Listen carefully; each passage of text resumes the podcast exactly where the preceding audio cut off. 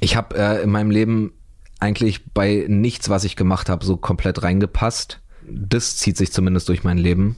Aber ich weiß halt mittlerweile, dass es okay ist. Früher wusste ich es vielleicht nicht. Ja. Ich habe vielleicht gebraucht zu wissen, dass es okay ist, dass man nicht äh, ja überall dazugehören kann oder muss oder einfach, dass ich ähm, ja einfach damit leben muss, dass ich bei manchen Sachen einfach nicht so nicht so bin wie die anderen oder dazugehöre. So, das ist okay.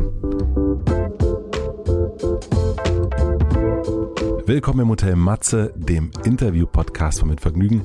Mein Name ist Matze Hirscher und ich treffe mich hier mit den für mich Besten der Besten, mit KünstlerInnen, mit UnternehmerInnen und mit schlauen Typen und versuche herauszufinden, wie die so ticken. Mich interessiert, was sie antreibt, was sie inspiriert. Ich will wissen, wie ihr Alltag aussieht.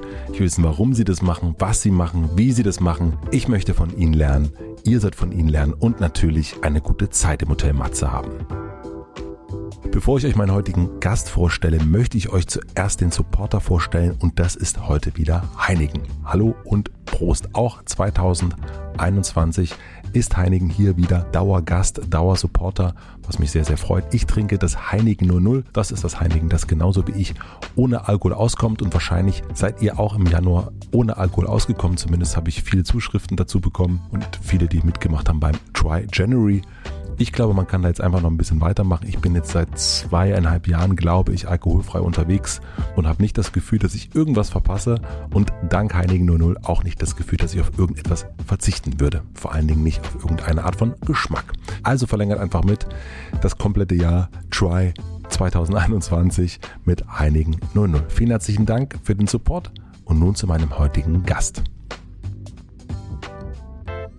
Mein heutiger Gast ist Felix Lobrecht. Felix Lobrecht ist Comedian, Podcaster, Autor und noch einiges mehr. Er ist einen sehr eigenwilligen Weg von der offenen Poetry Slam Bühne zur großen Arena gegangen. Er ist vermutlich gerade der erfolgreichste Stand-up-Comedian in Deutschland. Wir starten ein bisschen allgemeiner.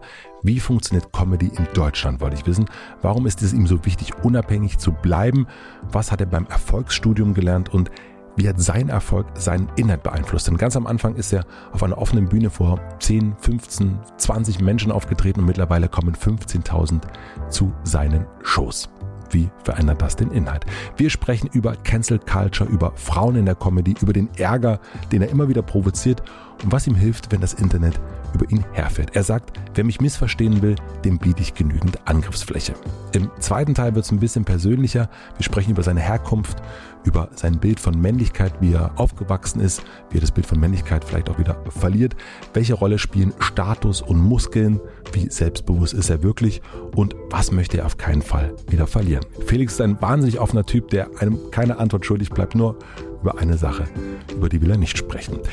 Dieses Interview ist schon sehr, sehr lange geplant. In der Zwischenzeit hat Felix unglaublich viele andere Gespräche geführt, war in vielen anderen Podcasts, YouTube-Formaten und natürlich auch bei Gemischtes Hack kann man sehr, sehr viel über ihn erfahren. Mein Ziel für die Folge ist es, dass sowohl diejenigen, die Felix noch nicht so gut kennen, ihn hier besser kennenlernen, verstehen, wie er so tickt, aber auch, dass wir hier ein paar Sachen streifen, die er noch nicht so oft besprochen hat oder vielleicht sogar ganz neu sind. Am Ende hat er mir bestätigt, dass wir das geschafft haben. Ich hoffe, ich habe mein Ziel getroffen und wünsche euch viel Vergnügen im Hotel Matze mit Felix Lobrecht. Warum rauchst du noch? Äh, ja, weil ich süchtig bin einfach. es ist halt einfach eine schlechte Angewohnheit. Und äh, ich mag eigentlich fast keinen Aspekt mehr daran.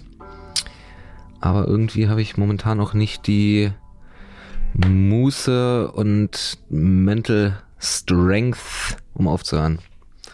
Weiß ich auch nicht. Warum aber die. Ich würde gern, ich würde gern, äh, es gibt so drei Kippen am Tag, die wirklich geil sind. Ich würde es am liebsten auf die drei irgendwie reduzieren. Aufstehen? Die erste morgens mit einem Kaffee, dann abends nach dem Essen und eine zur freien Verfügung irgendwann im Laufe des Tages. Ja. Das wäre, das wäre der Grind, ja. Wieso drehst du die selber? Irgendwie so angewöhnt. Mag irgendwie diese, also früher aus einer Not heraus einfach mangels Geld und äh, seitdem einfach so dran gewöhnt. Ich mag das immer nicht, diese, diese vorgedrehten Kippen, die äh, werden immer so schnell heiß und die sind so dick. Kommt mir vor, als wenn ich so einen Pimmel im Mund habe. ja, okay. Ähm, Kein großer, aber. Ja, ich wollte gerade, also den, den wollte ich dir jetzt liegen lassen. Naja. Ähm, und weißt du noch, wo du deine erste Zigarette geraucht hast?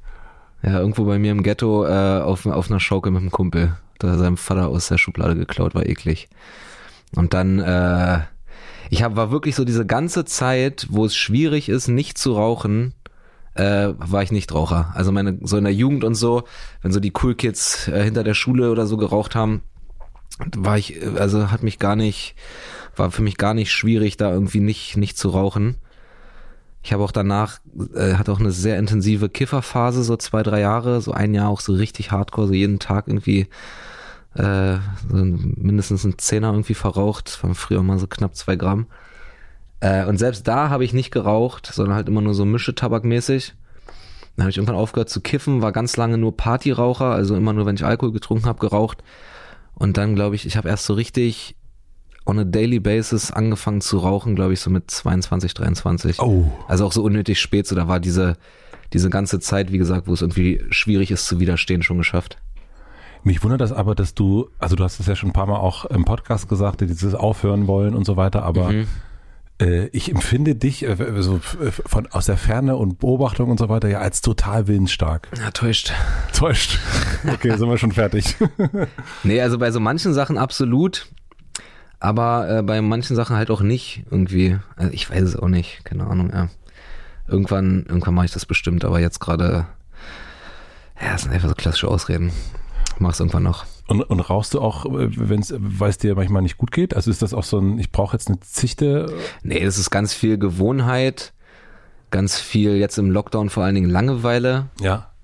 oder auf Tour so, äh, wenn wir irgendwie, also Touren besteht für mich auch größtenteils ist eigentlich Warten. Ich warte immer auf irgendwas, das ist einfach so eine gute Wartebeschäftigung.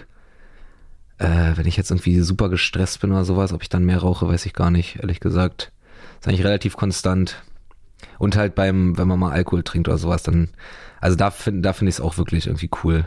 So, wenn man einfach so sitzt und quatscht und Bier trinkt und dabei rauchen kann und bla. Ja, Rauchst du zu Hause in deiner Wohnung? ne. Also ich rauche zu Hause auch nicht in der Wohnung. Balkon dann? Terrasse, ja. Da. Klingt auf jeden Fall besser. Ja, ich habe so viele Balkone. Ich habe unnötig viele Balkone. Ich habe äh, ich habe drei Balkone und eine Terrasse, die komplett um meine Wohnung rumgeht. Und äh, manchmal, und ich benutze halt immer nur die Terrasse, weil die auf der Südseite ist und weil man von da den schönsten Blick hat. Ich wohne im Dachgeschoss. Und manchmal tun mir die anderen Balkone so leid und dann gehe ich manchmal einfach so auf die rauf, damit die auch benutzt werden. weißt du, ich meine, kennst du das? ja klar, Ja. wer kennt's nicht? Also hier im Prenzlauer Berg. Ähm, und Nee, ich meine, dass du irgendwas benutzt, obwohl, weil du es sonst nie benutzt, weil es dir irgendwie leid tut, wenn du so komische Empathie mit so Sachen hast. ah, das, ich kenne das mit Klamotten. Ja, sowas. Und es ist aber richtig fürchterlich. Ja, man denkt sich dann auch, ja, es hat schon einen Grund, Hat warum ich selten Grund. hier stehe oder warum ich das selten anhab. Ja. Ja. ähm, kannst du nackt auf den Balkon gehen? Nackt Ja. äh, könnte ich machen, würde ich auch von absehen, weil man das von drei Straßen einsehen kann. also es ist, äh, nee, das ist auf so einer, auf so einer Straßenkreuzung und man kann es quasi, ist relativ weitläufig bei mir von mir aus und man kann es von ganz vielen Orten einsehen. Ich habe auch keinen Sichtschutz unten, also weil ich das mag, so in, ins Offene zu gucken.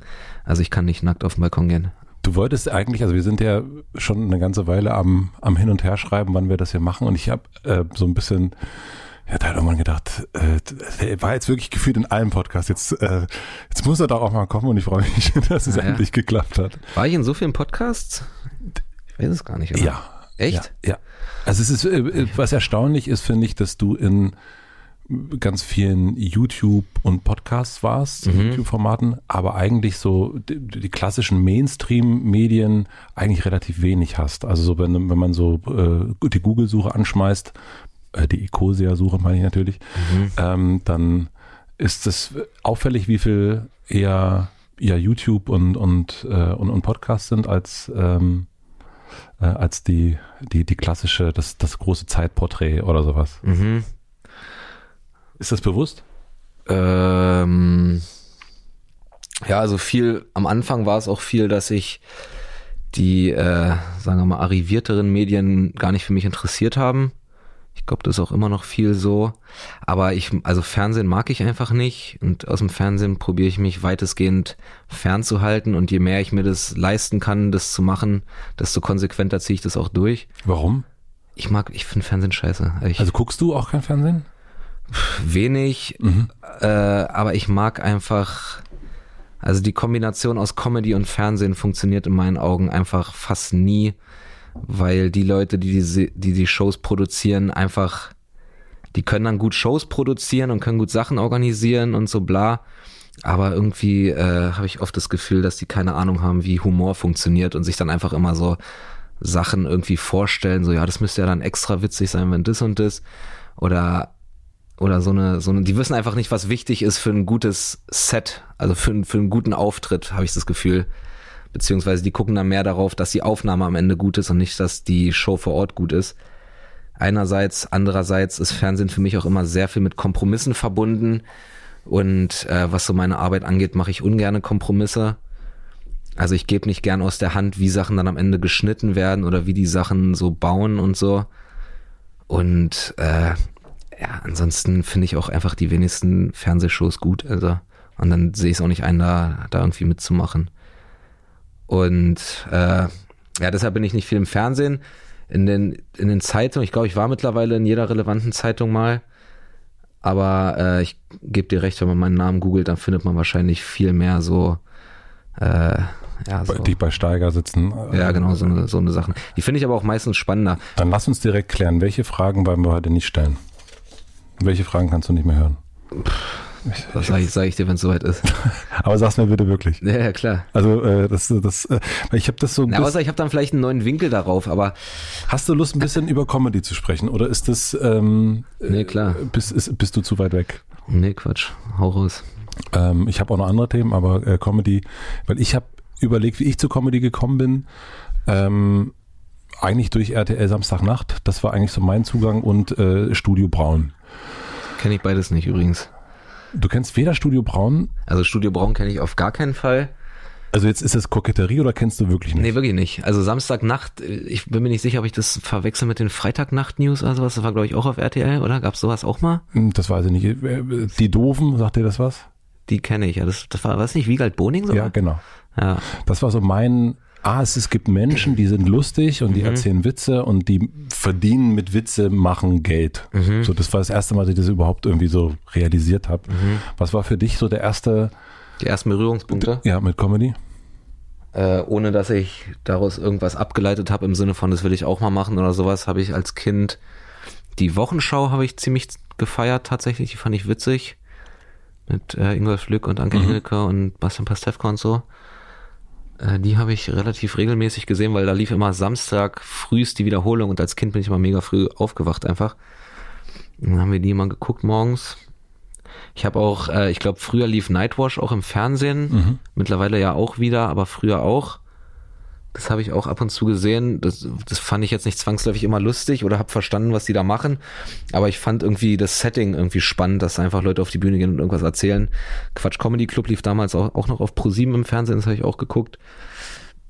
Äh, ja, also das waren so, glaube ich, die ersten Berührungspunkte. Aber das hat mich dann nicht so habe ich dann so als Kind geguckt, habe mich dann aber nicht weiter interessiert und dann rehooked war ich dann, glaube ich, äh, als Chappelle's Show auf MTV lief, mhm. weil die fand ich wirklich, die fand ich wirklich witzig.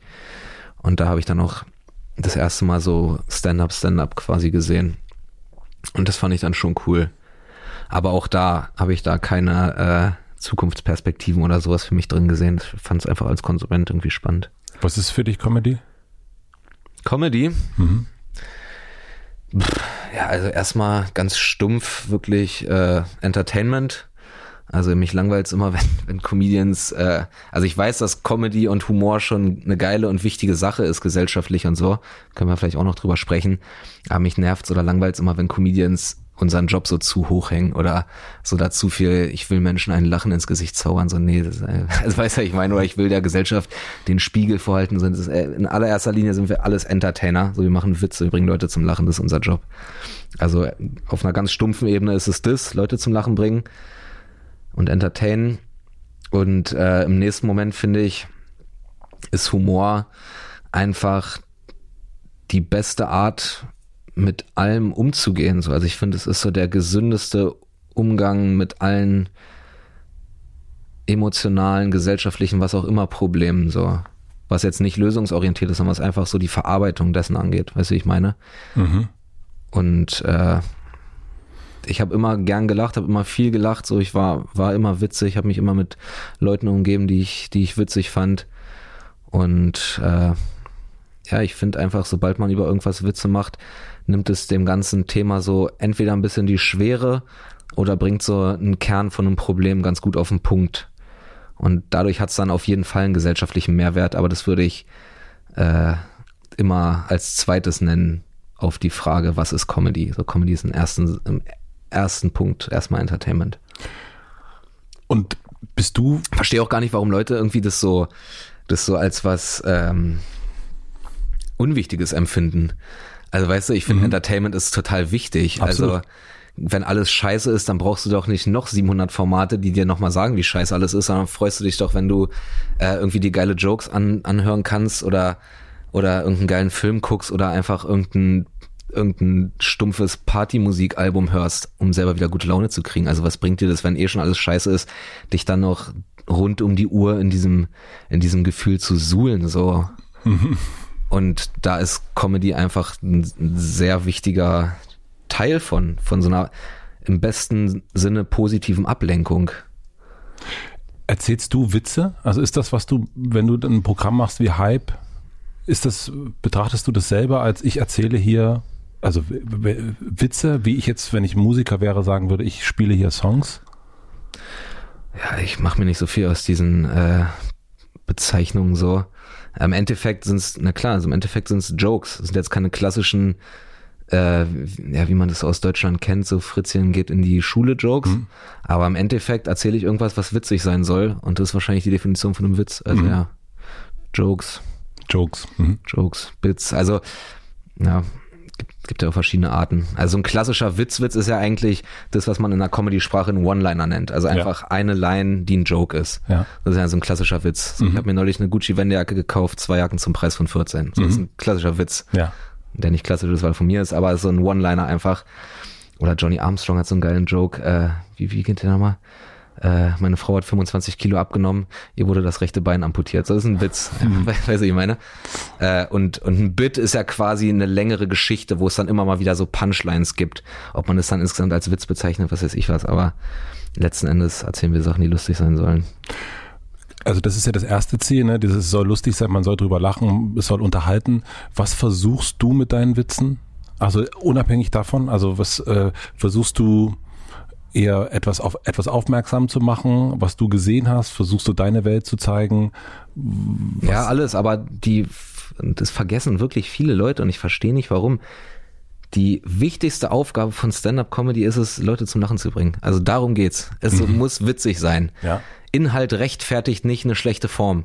Also weißt du, du kannst, du kannst einen tollen Inhalt haben, aber wenn keiner lacht oder du keine Jokes hast, dann ist es keine Comedy, dann ist es irgendwas, dann ist es ein Vortrag, dann ist es, äh, was ist, äh, was auch immer, aber es ist dann einfach keine Comedy. Comedy und, und Stand-up muss witzig sein. Das ist es mit Abstand wichtigste. Also wenn du mich fragst, was ich auf der Bühne mache, dann ist es Leute zum Lachen bringen. Das ist das oberste Ziel mit weipem Abstand.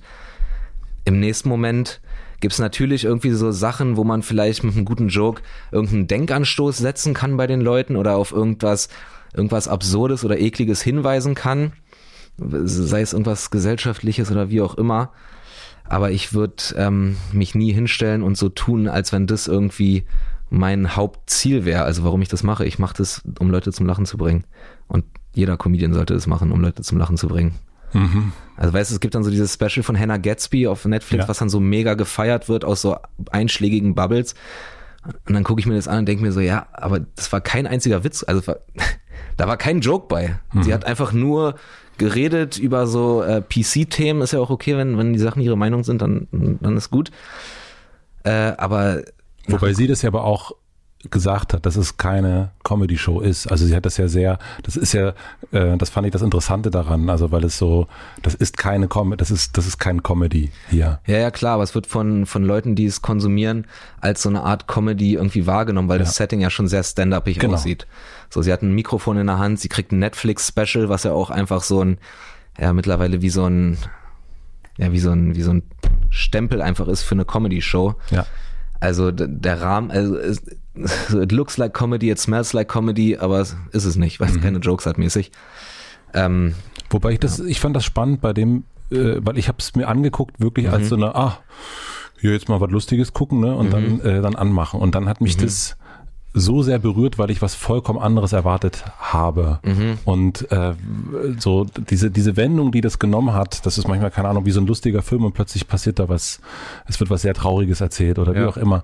Und das ist da, also es hat mich von den Comedy-Programmen, die ich so auf Netflix geguckt habe, hat mich das, das, da- das werde ich nicht vergessen, glaube ich. Ja, ja, Aus, auf de, aus diesem Grund, weil es ja, ja. damit spielt, ja. Kennst du noch MTV Crips? Ja.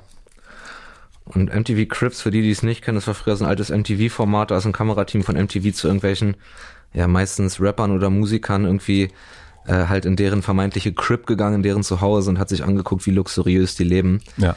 Äh, Im Nachhinein kam dann raus, dass es auch alles mehr oder weniger gestaged war und die da natürlich nicht gewohnt haben. Aber das war zumindest das Konzept von dem Ding und dann kommst du dann in so einen Palast und hier ist das Zimmer und da unten ist mein Schwimmbad und da ist meine Basketballhalle und hier sind meine 37 Autos. Aber die Folge, die am meisten in in Erinnerung blieb, war von Redman. Und Redman hat einfach in einer Zwei-Zimmer-Bude in Brooklyn gewohnt. Die ganze Bude sah aus wie Scheiße. Und in einem anderen Zimmer saß ein Kumpel und hat gekifft. Wow. Also weil das einfach, das hat halt komplett die Erwartungshaltung gebrochen und das ist halt deshalb in Erinnerung geblieben, so mäßig. Mm. Jetzt auf das Comedy-Ding mit Hannah Gatsby bezogen. Ich, also ich will da jetzt auch gar nicht drüber urteilen, ob das gut oder schlecht ist. Ich sag nur, das, das ist dann halt keine Comedy im klassischen Sinne, weil Comedy halt einfach Witze braucht, weil sonst ist es halt irgendwas anderes. Und in dem anderen, was es ist, kann es ja dann auch gut sein oder gut gefunden werden. Aber der Gradmesser für Comedy sind Lacher. Aber wann hast du dir den, die Berufsbezeichnung gegeben, Comedian? Äh, ja, das hat tatsächlich ein bisschen, da ich echt ein bisschen gehadert mit mir selber, weil Comedy und Comedian in Deutschland so sehr negativ konnotiert sind, finde ich. Weil die Generation, Generationen vor mir einfach, sagen wir es mal diplomatisch, das so gemacht haben, dass da Leute in meinem Alter und drunter nicht sehr viel von mitnehmen können. Also das ist eher so Erwachsenen Entertainment gewesen. Aber nicht jetzt, weil es irgendwie so besonders dirty oder bla bla bla war, sondern ja, er musste halt so ein muss- also einfach, da ist nichts dabei für jüngere Menschen, so inhaltlich und von der Form und so. Also, und Hast du ein Beispiel? you name it. Also je, je, jeder. Also wirk- außer Olaf Schubert und Thorsten Sträter, ähm, die schaffen es noch ganz gut, auch äh, jüngere Leute zum Lachen zu bringen. Die finde ich auch beide wirklich witzig. Ja. Aber jetzt die meisten anderen, ohne jetzt irgendwie das Böse zu meinen, da ist einfach nicht viel dabei für jüngere Leute, finde ich. Und aus diesem Trümmerfeld von Wahrnehmung äh, muss ich, müssen sich neue Comedians gerade erstmal so rauskämpfen. Und deshalb ist es mir am Anfang ein bisschen schwer gefallen, mich, mich Comedian zu nennen, weil ich nicht finde, dass ich irgendwas gemeinsam habe mit Ralf Schmitz. Ohne das Böse zu meinen. Aber ich, oder mit Miria Bös. Wir, also wir haben nicht denselben Beruf, finde ich. Mhm. Weißt du, ich meine? Ja. Warte mal kurz, ich muss mal kurz.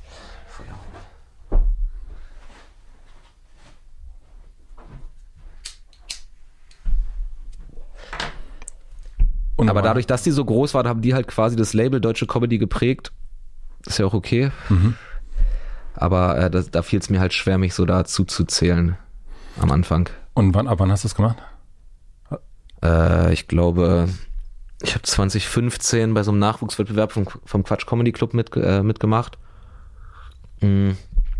Und das ging so über, es ist so ein Wettbewerb, der über ein Jahr läuft. Man muss ein Jahr lang, ist jeden Monat eine Show. Und man muss dreimal unter die besten drei kommen, um sich fürs Jahresfinale zu qualifizieren. Und das habe ich geschafft. Und dann war ich im Jahresfinale. Und als ich das dann gewonnen habe, dachte ich mir, okay, ich, wahrscheinlich mache ich, bin ich jetzt einfach Comedian. Ja. Wie ist das organisiert? Also wie ist diese Comedy-Szene organisiert? Also ich kenne das so von der Musik früher, ne? dann gibt's da die großen Festivals, da gibt's die Clubshows, da gibt's äh, ganz am Anfang als Band machst du so Nachwuchs-Bandwettbewerbe und so weiter und so fort und hoffst, dass du irgendwas damit vielleicht mal einen Plattenvertrag gewinnst. Schlimm, wenn du einen gewinnst ähm, und so weiter. Wie, wie, was sind so die, die wichtigsten also, so Treiber, die das so voranbringen? ja, das ändert sich halt gerade total. Also ich weiß gar nicht, wie das früher lief, wo diese ganzen alten Comedians, also diese ganzen Generationen vor uns Comedians, wo die herkamen. So, ich glaube, viele von denen kamen eher so aus der Schauspiel, Theater, Impro-Theater, Musical-Richtung oder so. Äh, die dann, und dann waren die irgendwann im Fernsehen. Ich, da, also wie das lief, weiß ich nicht. Ähm, ich selber habe ja quasi angef also auf der Bühne angefangen mit Poetry Slam. Da war ich so fünf, sechs Jahre relativ aktiv unterwegs. Hab da dann aber auch schon mich immer mehr so Richtung nur lustiges Zeug und Comedy-mäßiges Zeug halt entwickelt. Ganz kurz dazwischen fragen, was ist der Unterschied zwischen Poetry Slam und Comedian? Ja, Poetry Slam ist erstmal, äh, ist einfach nur ein Format quasi, wo es einfach nur die Regeln gibt, äh, Zeitlimit pro Auftritt sind meistens so fünf, sechs Minuten, Texte müssen selber geschrieben sein und man darf kein Equipment benutzen oder sowas. Aber ob das jetzt lustig, ernst, gereimt, nicht gereimt, also die Form ist egal, es ist quasi einfach nur ein Format. Mhm. Und äh, die einzelnen Leute, die da auftreten, treten in der Regel immer in einem Wettbewerb gegeneinander auf, sprich am Ende gibt es irgendwie einen Gewinner, eine Gewinnerin. Und that's it. Ja. Und äh, ich war nie Fan irgendwie vom Poetry mhm. Slam. Ich fand auch die meisten Beiträge da Schrott. Ist aber auch okay. Aber das Format war halt insofern cool, als dass das damals sehr offen war. Also man konnte da einfach so auftreten. Und äh, also du hast da einfach Bühnenzeit bekommen, ohne irgendwelche Qualifikationen so. Und diese Comedy-Szene, wie es sie jetzt langsam gibt, die gab es damals noch nicht. Die hat sich erst so in den letzten vier, fünf Jahren in Berlin entwickelt.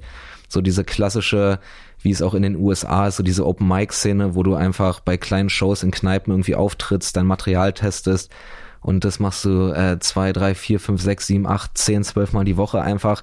Und da spielst du halt so dein Material, hoffst, dass irgendwann mal jemand auf dich aufmerksam wird und dann kannst du mal äh, bei der, wirst du vielleicht mal irgendwo hingebucht, kriegst mal einen bezahlten Auftritt, dann spielst du irgendwelche Mix-Shows, also irgendwelche Shows, wo einfach vier, fünf, sechs Comedians auftreten und kriegst dann deine ersten Gagen und dann spielst du dir so irgendwie deine, so nach und nach dein Publikum, dann bist du vielleicht irgendwann mal im Fernsehen, kriegst vielleicht irgendwann mal einen Spot bei Nightwash, hast ein YouTube-Video, vielleicht geht's viral, also so, so ist eigentlich so der klassische Weg über die Open Mics.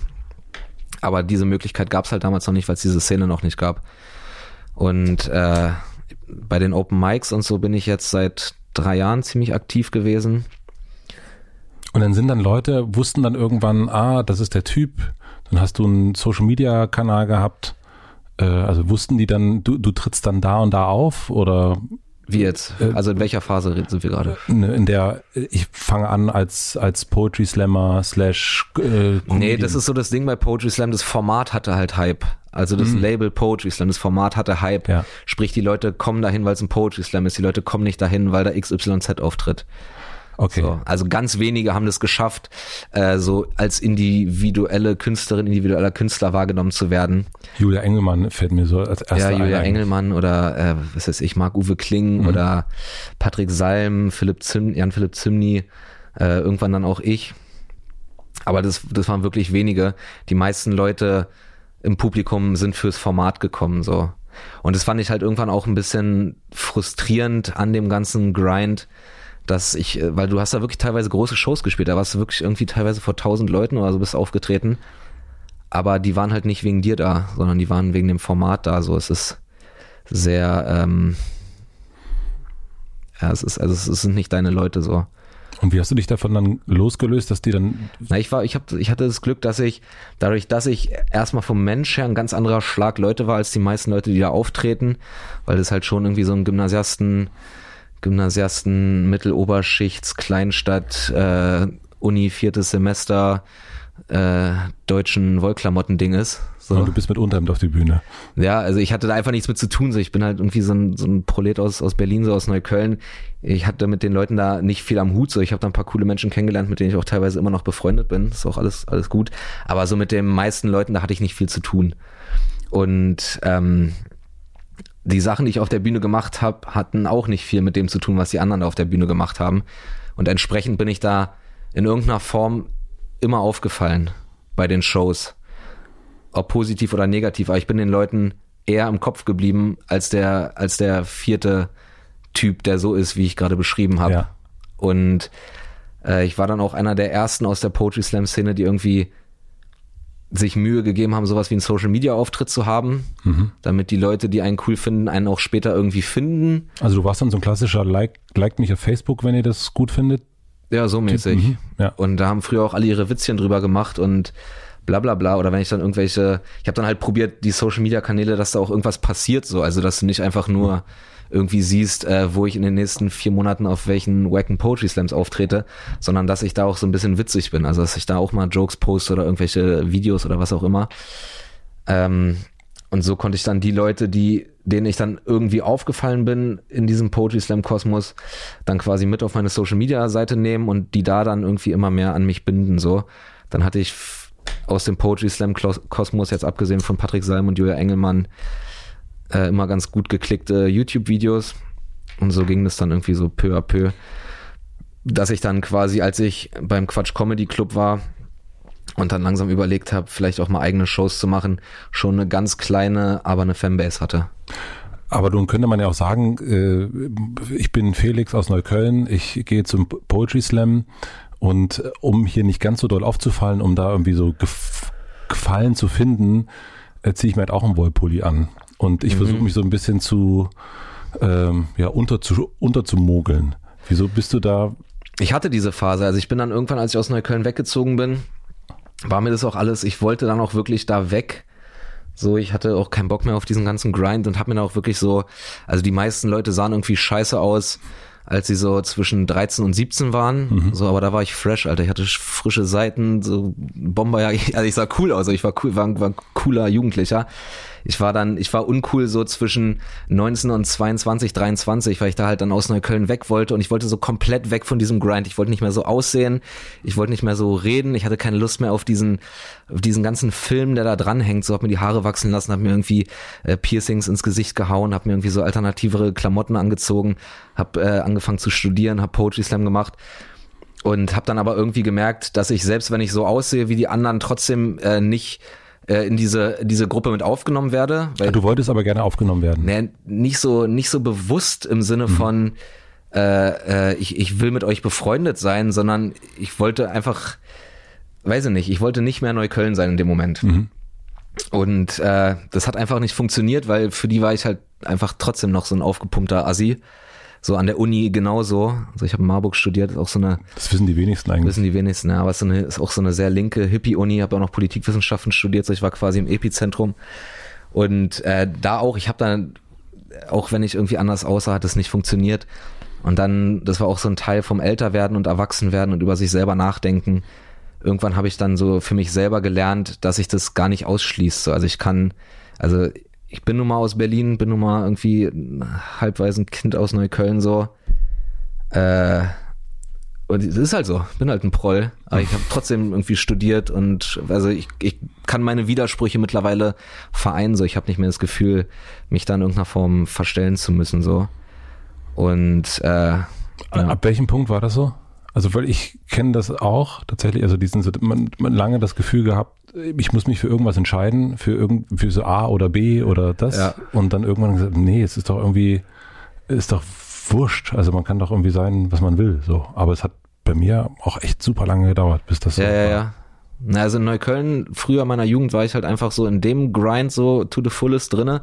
Also ich war jetzt nicht krass oder kein Gangster, überhaupt nicht, aber ich sah halt so aus, hab so geredet, hab äh, viele Sachen auch einfach so gedacht und bla. Dann äh, im Kontrast dazu war ich dann halt so so ein Wannabe-Student, der irgendwie äh, so ein bisschen längere Haare hat und irgendwie so so komische Klamotten und so ein Scheiß. Und dann vielleicht so mit, also ich weiß, dass ich in Marburg dann schon wieder angefangen habe habe ich mir mein, mein Lippenpiercing rausgenommen, auf jeden Fall schon. Habe mir wieder selber meine Haare geschnitten, was ich immer gemacht habe. Also es muss irgendwann so 23, 24 mäßig so um die Zeit gewesen sein, wo ich dann wieder angefangen habe, irgendwie klarzukommen. ja, das ging ja dann doch schneller. Ja, Aber du waren so zwei Jahre, zwei, drei Jahre. Aber das ist so ein, also was ich so in der Vorbereitung. Es war auch witzig, weil meine Freunde sind ja dieselben geblieben, so weißt du. Also meine, ich habe ich hab so. mich ja nicht von meinem alten Freundeskreis abgewendet oder sowas.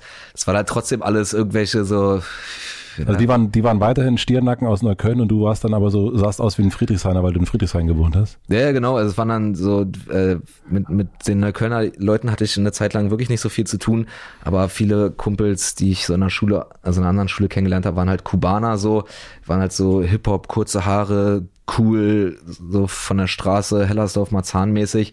Und ich war da dann einfach so das, also nur diese schwarzen oder schwarzhaarigen und, und Icke halt so mit meinen blonden Löckchen. Da sieht ganz niedlich aus.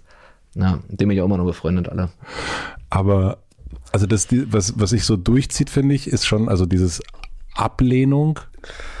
Äh, Marburg wissen die wenigsten und äh, Abi und äh, nicht ganz so, äh, nicht ganz aufgenommen werden und dann irgendwann in so einem Gegenmodus zu schalten. Also in so einem jetzt äh, fickt euch Modus. So äh, fühlt sich das zumindest in der Beobachtung an. Ist das richtig beobachtet? Ja, klar, also ich mag das schon, Leute zu ärgern oder so jetzt erst rechtmäßig. Aber erstmal eigentlich versuchen wollen mitzukommen. Also ne, also erstmal so, Nee, ich, ich ta- tariere mich halt so aus irgendwie. Und ähm, ich habe viele Sachen angefangen und dann wieder aufgehört, wenn sie mir nicht gefallen haben oder so. Äh, ich bin dann auch, also ich, ich mache das dann auch so. Ich habe hab ja, ich habe Abi erst mit 23 gemacht. Ich habe erst meine, meine Schule komplett verkackt irgendwie, da auf so einer Chaotenschule in, in einer Gruppestadt und dann äh, dann habe ich irgendwie ein bisschen gejobbt, dann habe ich irgendwie mit einem alten Kumpel Fachabi nachgeholt, weil der irgendwie meinte, lass mal, lass mal nochmal zur Schule gehen, war doch witziger als arbeiten. Dann habe ich das gemacht, dann habe ich irgendwie Zivildienst gemacht, habe ich mich irgendwie bequatschen lassen, so eine komische Ausbildung anzufangen, habe die ein Jahr lang gemacht, habe sie abgebrochen, weil es scheiße war, habe ein Journalismusstudium an einer privaten Hochschule angefangen, so habe dafür mein ganzes BAföG verpulvert, äh, habe dann aber auch gemerkt, dass es scheiße war und dann habe ich halt mein richtiges Abi erst noch nachgeholt. Also ich habe immer so, ich mache irgendwas, probiere irgendwas, find's dann scheiße und dann, dann beende ich das aber auch konsequent und guck so, wie ich, wie ich weiterkomme irgendwie in dem, was ich mir so in dem Moment vorstellen kann, weißt du? Ähm, also richtig dazugehören wollte ich, glaube ich, nur einfach, ich wollte nur, ich wollte irgendwie Student sein. Ich weiß nicht warum. Weil ich war auch, bin auch der erste, der erste äh, Mensch in meiner Familie mit dem Abitur gewesen. Mittlerweile, also meine beiden Geschwister haben auch Abi gemacht, dann nach mir. Aber ich war so der erste mit dem Abitur in meiner Familie. Äh, war so der einzige in meinem Freundeskreis, der irgendwie studiert hat und so und ich äh, mochte das schon. Aber wie gesagt, ich habe dann irgendwann gemerkt, so äh, ich, ich gehöre hier zumindest in, in der Wahrnehmung meiner meiner Kommilitonen eh nicht dazu. So dann brauche ich jetzt auch nicht irgendwie hier irgendwie mm, mich anbiedern oder sowas. warum war dir das so wichtig? Weiß Das nicht, ich hatte Abi irgendwie so eine, so eine coole Vorstellung davon. Weiß aber auch nicht mehr warum. Das war einfach so mein mein damaliger Grind so. Und aber ist dieses, also das habe ich ja gefragt, die da nicht richtig reinzukommen, ist das so ein Motor von dir? Ich habe äh, in meinem Leben eigentlich bei nichts, was ich gemacht habe, so komplett reingepasst. Ähm, also das, das, das zieht sich zumindest durch mein Leben. Aber das ist auch okay. Also ich, ähm, genau, ich weiß halt mittlerweile, dass es okay ist. Früher wusste ich es vielleicht nicht. Ja. Ich habe vielleicht gebraucht zu wissen, dass es okay ist, dass man nicht äh, ja, überall dazugehören kann oder muss oder einfach, dass ich ähm, ja einfach damit leben muss, dass ich bei manchen Sachen einfach nicht so nicht so bin wie die anderen oder dazugehöre. So, das ist okay. Wir machen eine klitzekleine Werbeunterbrechung. Mein heutiger Werbepartner ist Moulin Rouge, das Musical. Sicher habt ihr schon mal von dem berühmten Nachtclub Moulin Rouge in Paris gehört. Dazu gibt es exklusiv in Köln ein spektakuläres Musical, das im Jahr 1899 spielt und auf dem gleichnamigen Oscar-prämierten Film von Baz Luhrmann basiert. Nicht nur der Film, sondern auch das Musical konnte schon zahlreiche Zuschauerinnen und Zuschauer begeistern und gilt deswegen als das aktuell erfolgreichste Musical in Deutschland. Es hat sogar schon zehn Tony Awards abgestaubt. Falls ihr nicht wisst, was die Tony Awards sind, ich wusste das auch nicht. Es handelt sich dabei um den wichtigsten Theater- und Musicalpreis, also quasi vergleichbar mit dem Oscar in dieser Kategorie. Sollte man sich also nicht entgehen lassen, das Musical. Wenn ihr nun Lust habt auf große Emotionen und einen Soundtrack quer durch die Popmusikgeschichte, solltet ihr euch ein Ticket sichern. Das gibt es bereits ab 59,90 Euro und den Link findet ihr natürlich wie immer in meinem Linktree in den Shownotes. Vielen Dank an Moulin Rouge, das Musical, für die Unterstützung dieser Folge. Und nun zurück zum Gespräch. Wie waren deine ersten Shows dann? Also wir sind ja da so ein bisschen abgebogen. Ja, äh, war cool, also hat mega Spaß gemacht. Ich hatte dann, er hab dann halt so bei meiner immer noch Agentin Becky irgendwann gesigned, die dann angefangen hat, mir halt nur Comedy-Auftritte zu vermitteln. Hatte dann irgendwann meine ersten kleinen Solo-Shows in Hamburg und habe dann wirklich gemerkt, okay, es macht äh, so viel mehr Spaß als äh, Poetry Slam. Wie war das? Also du bist dann, in, also jetzt ist es ja, jetzt spielst du vor riesigen, also jetzt, du hättest jetzt im letzten Jahr hättest du in der Mercedes-Benz Arena gespielt. Ja. Ähm, es sind ja äh, abertausende Leute, die da kommen, aber wie waren so diese ersten Shows in Hamburg? Ja, das war geil. Das war witzig. Waren so 100 Leute. Und die wussten dann schon von dir, weil du der Poetry Slammer warst, der gesagt hat vorher, liked mich auf Facebook. Ja, genau. Also mhm. da hatte ich einfach schon so eine ganz kleine Fanbase. Hatte ich vielleicht so drei, viertausend Follower oder was. Aber äh, es waren dann nicht so viele, aber die waren sehr, also ich konnte die gut mobilisieren. Mhm. Die waren dann auch wirklich da. Die fanden das dann wirklich cool, was ich mache. Ja, und so ging es dann irgendwie seinen Weg. Und ich war ja, als, als ich mein erstes Solo gespielt habe, das war vielleicht so, wann war das? Vielleicht so 20, 16 oder mhm. so. Zu dem Zeitpunkt stand ich ja schon sieben Jahre lang auf der Bühne, halt über Poetry Slam und so. Und hatte entsprechend auch schon viel Material rumliegen und so. Also ich konnte dann da auch einen Abend füllen und irgendwie mehr oder weniger liefern. So rückblickend war es natürlich alles nicht so geil und noch nicht fertig und so. Aber es hat auf jeden Fall gereicht, um da irgendwie so 90 Minuten so einen Abend voll zu kriegen und irgendwie äh, den Leuten dann einen guten, eine gute Zeit zu, zu bringen. Und dann wurde es so ganz langsam immer hier noch ein Solo. Dann bin ich mal hier in Berlin, was auch total random ist, für meinen langen Kollegen und Kumpel Till Reiners eingesprungen, weil der im Mehringhof-Theater eigentlich eine Solo-Show hätte. Im Heimathafen war das, ne? Nee, das hm? war im, äh, im, im Mehringhof-Theater. Ach so, ja. Im Heimathafen war mein erster Auftritt ever. Ah ja, okay. Aber in dem Mehringhof-Theater war das, da hatte Till eine Solo-Show und hatte dann irgendeinen Fernsehtermin oder sowas dazu bekommen oder was auch immer. Er konnte diesen Termin nicht machen und dann hat er den, den, den äh, den Leuten da vom Mehringhof Theater vorgeschlagen, ja hier Felix Lobrecht, der, der macht jetzt auch irgendwie Soloshows, dann vielleicht kann der mich ja vertreten. Haben die so hin und her überlegt und ein bisschen rumgeeiert, aber haben sich dann doch drauf eingelassen. Dann war das Ding halt irgendwie von einem Tag ausverkauft und dann hatte ich da dann die Show und dann kam so peu à peu immer mehr Solo-Shows dazu. Dann habe ich äh, halt viel so Mix-Shows gemacht, einfach um so ein bisschen Geld zu verdienen und rumzureisen. Hab dann früher halt auch noch ein paar Fernsehsachen gemacht, einfach um bekannter zu werden oder um für die Erfahrung. Oder früher wusste ich auch noch nicht, dass ich das nicht so gut finde. Äh, hab dann viel, viel in Köln so Nightwash und diese ganzen Sachen gemacht. Und da hatte ich dann echt so ein paar Videos, die dann wirklich einfach viral gegangen sind, so meine alten Nightwash-Sets. Und dann wurde das halt einfach immer mehr. Dann ging das, kam das auf so verschiedenen Ebenen. So dann kamen einmal so die Leute, die vielleicht bei irgendwelchen Shows mich live gesehen haben, fanden mich dann cool und haben es ihren Freunden erzählt. Dann äh, dann hatte ich hier irgendwie noch äh, meine Leute, die mich vom Poetry Slam früher kennen, die auf meinen Social Media Kanälen irgendwie witzig finden, was ich mache. Dann hast du irgendwelche YouTube Videos, die viral gehen, wo dann neue Leute dazukommen. Dann ist es so auf mehreren Ebenen einfach immer weiter gewachsen. Dann irgendwann kam noch mein mein Podcast gemischtes Hack dazu, den ich mit Tommy Schmidt habe der dann auch äh, nach und nach völlig durch die Decke gegangen ist. Dann habe ich noch ein Buch geschrieben, irgendwie was viel Aufmerksamkeit bekommen hat, medial. Und dann, dann ist es auf einmal so exponentiell gewachsen in einem relativ kurzen Zeitraum. Und das sind, waren so Sachen, die alle so parallel liefen, mehr oder weniger. Wie hast du das alles durchgehalten? Also ich meine, das ist ja wirklich innerhalb von einer kurzen Zeit so, was auch so viel unterwegs. Also ich meine, die, die Shows so anguckt, wie viel du pro Jahr gespielt hast, ist ja unglaublich. Und eigentlich auch, wenn man so diese, äh, gerade so die, das erste Jahr gemischtes Hack so verfolgt, dann waren das auch, dann habt ihr morgens irgendwann um, irgendwann um sechs oder was auch immer, weiß ich nicht mehr ja. genau, äh, aufgenommen, um das irgendwie durchzuziehen.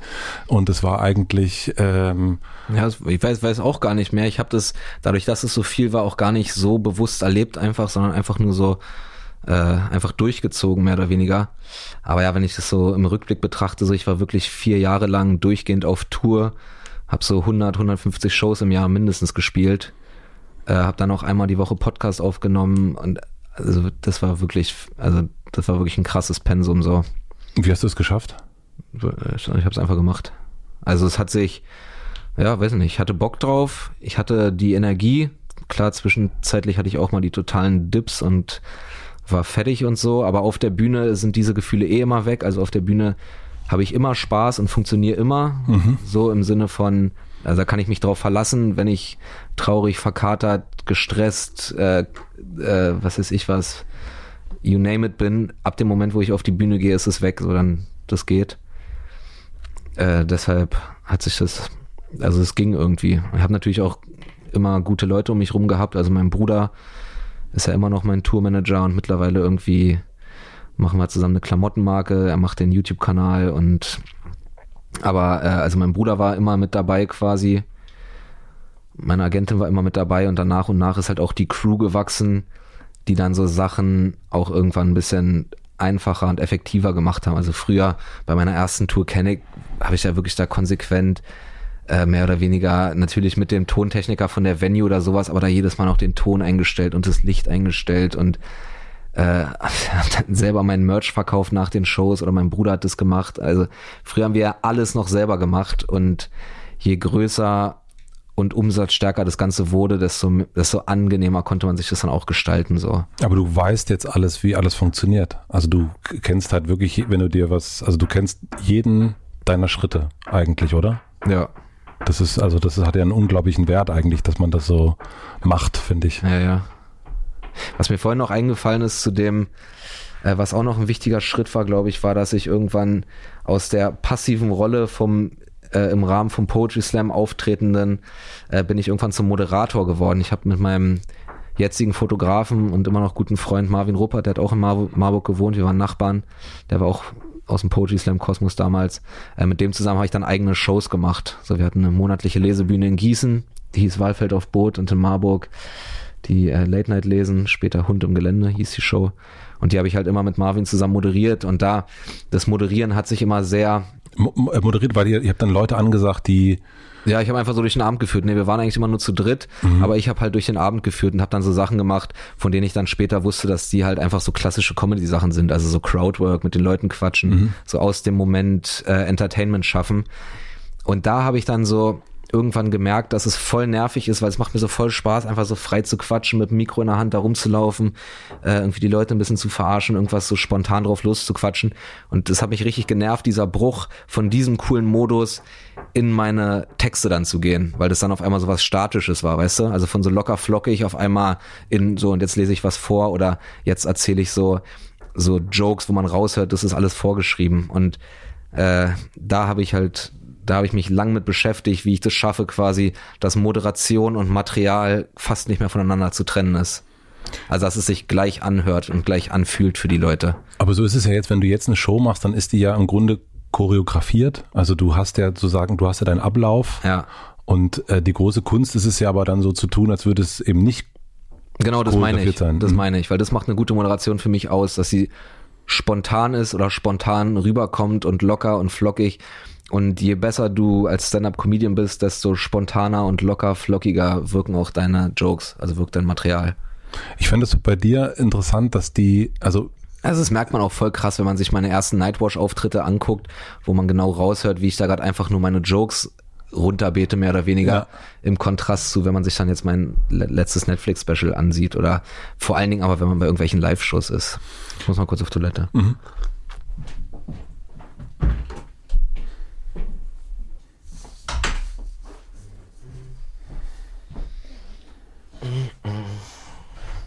Es ist ja schon das eine oder andere Mal darüber gesprochen worden, dass du in ärmlicheren Verhältnissen aufgewachsen bist. Mhm. Und was mich verwundert hatte, du hast es, ähm, als es mit deiner Comedy abging, ähm, auch Angebote gehabt von größeren Firmen. Äh, du hast mal die Summe genannt, 250.000 Euro. Ähm, du hast es Und später eine Million. Später eine Million, genau. Und eigentlich ist doch, wenn man etwas nicht hat, nämlich Geld, ähm, ist das ja auch etwas, was man dann, wo man sagt, ah, jetzt, jetzt könnte ich all das irgendwie lösen. Jetzt könnte ich irgendwie das, was vielleicht früher an Lücken entstanden ist, äh, hier gehen sie einmal über los und hier ist ja. das Geld. Du hast dich aber davon überhaupt nicht verführen lassen, mhm. vielleicht ein hartes Wort, aber irgendwie hast du irgendwie dem Stand gehalten. Warum war dir diese Unabhängigkeit so wichtig? Gut, damals, als ich das erste Angebot bekommen habe, war das schon wirklich ein Hammer, so die Summe. Ja. Aber also da, da Nein zu sagen. Also ja, aber da fing es halt gerade an, irgendwie zu laufen. Und da habe ich dann wirklich einfach so, auch, auch in Rücksprache mit meinem Bruder und äh, mit Becky und auch meinem Vater und so, aber eigentlich habe ich mir nur meine eigene, meinen eigenen Grind irgendwie nochmal bestätigen lassen ich dachte mir halt damals schon, ja, das schaffe ich auch ohne die. Also ich brauche die da, ich krieg, die, krieg das Geld auch ohne die, wenn ich will. Und deshalb war das eigentlich gar keine schwere Entscheidung. Also die, diese, diese Millionen, die haben wir, die haben wir wirklich so, also instantly abgesagt. Ich glaube, diese 250.000 damals, da haben wir vielleicht, äh, haben wir dann am nächsten Morgen abgesagt. Also das, das stand irgendwie nie zur Debatte und ich fand, Warum stand es nie zur Debatte? Entschuldigung. Weil ich mir dachte, ich brauche euch dafür nicht. Also du, ich, du, wolltest ja schon auch damit dein Geld verdienen und, und ja, ja klar. Aber ich, also ich meine, ich brauche euch nicht, um dieses Geld zu verdienen, im Sinne von, ich schaffe das nur, wenn ich bei euch unterschreibe. So, ich sind ja auch Firmen, mit denen ich auch äh, zusammenarbeite, projektgebunden und da arbeiten auch viele Leute, mit denen ich mich wirklich gut verstehe und die ich jetzt auch wirklich lange kenne, mittlerweile schon, äh, mit denen ich teilweise auch, würde fast sagen, sogar befreundet bin so.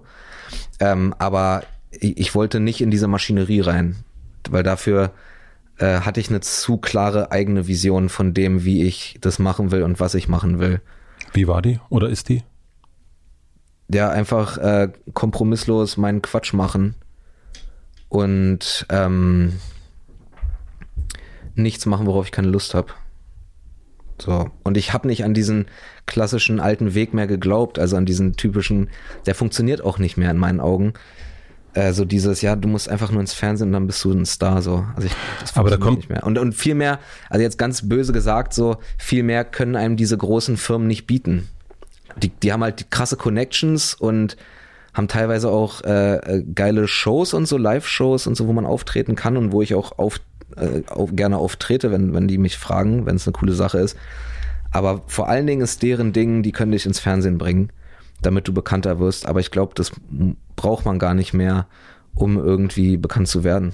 Aber woher wusstest du das mit, das weißt du ja jetzt, ne? Also mhm. Also jetzt hast du die Erfahrung, aber mit Mitte 20, ähm, wie von deinem Buchvorschuss hast du irgendwie noch dir den, was war es, ein Audi oder so gekauft, um irgendwie, ja. äh, und irgendwie so da, da rum, rumfahren zu können.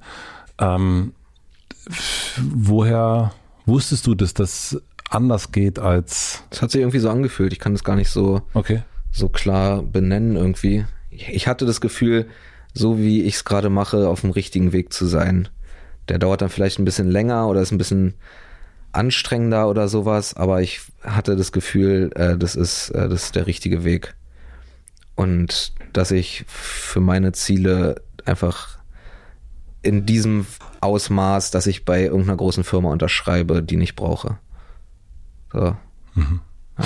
Du hast mal gesagt, du machst äh, eher Erfolgsanalysen als Fehleranalysen.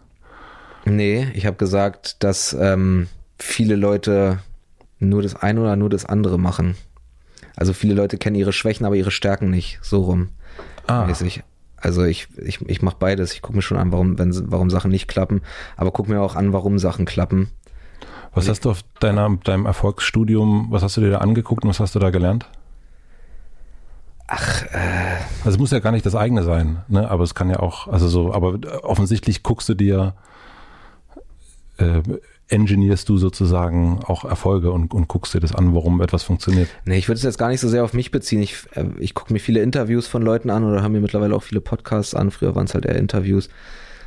Und wenn man sich erfolgreiche Leute anguckt, dann haben die alle irgendwie ein, zwei Sachen gemeinsam. Und eine Sache davon ist, dass die alle extrem hart arbeiten. Mhm. Also niemand, der wirklich erfolgreich ist, arbeitet nicht extrem hart. Das geht nicht du, man kann das irgendwie faken, du kannst vielleicht mal einen Hype haben und bist dann vielleicht mal ein Jahr irgendwie so bekannt.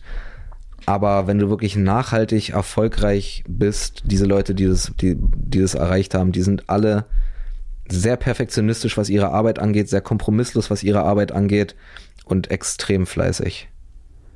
Mhm. Und das sind so die Sachen, die man selber beeinflussen kann, glaube ich. Und dann gibt es einfach noch so externe Faktoren, für die kann man nichts. Also jeder Mensch, der irgendwie erfolgreich ist, muss sich selber auch eingestehen, dass da trotz allem, was man selber reingibt, auch immer noch äh, Glück eine maßgebliche Rolle spielt. Glück im weitesten Sinne so. Ja. Welche Leute hast du dir angeguckt? Alle, alle Musiker, die ich cool finde.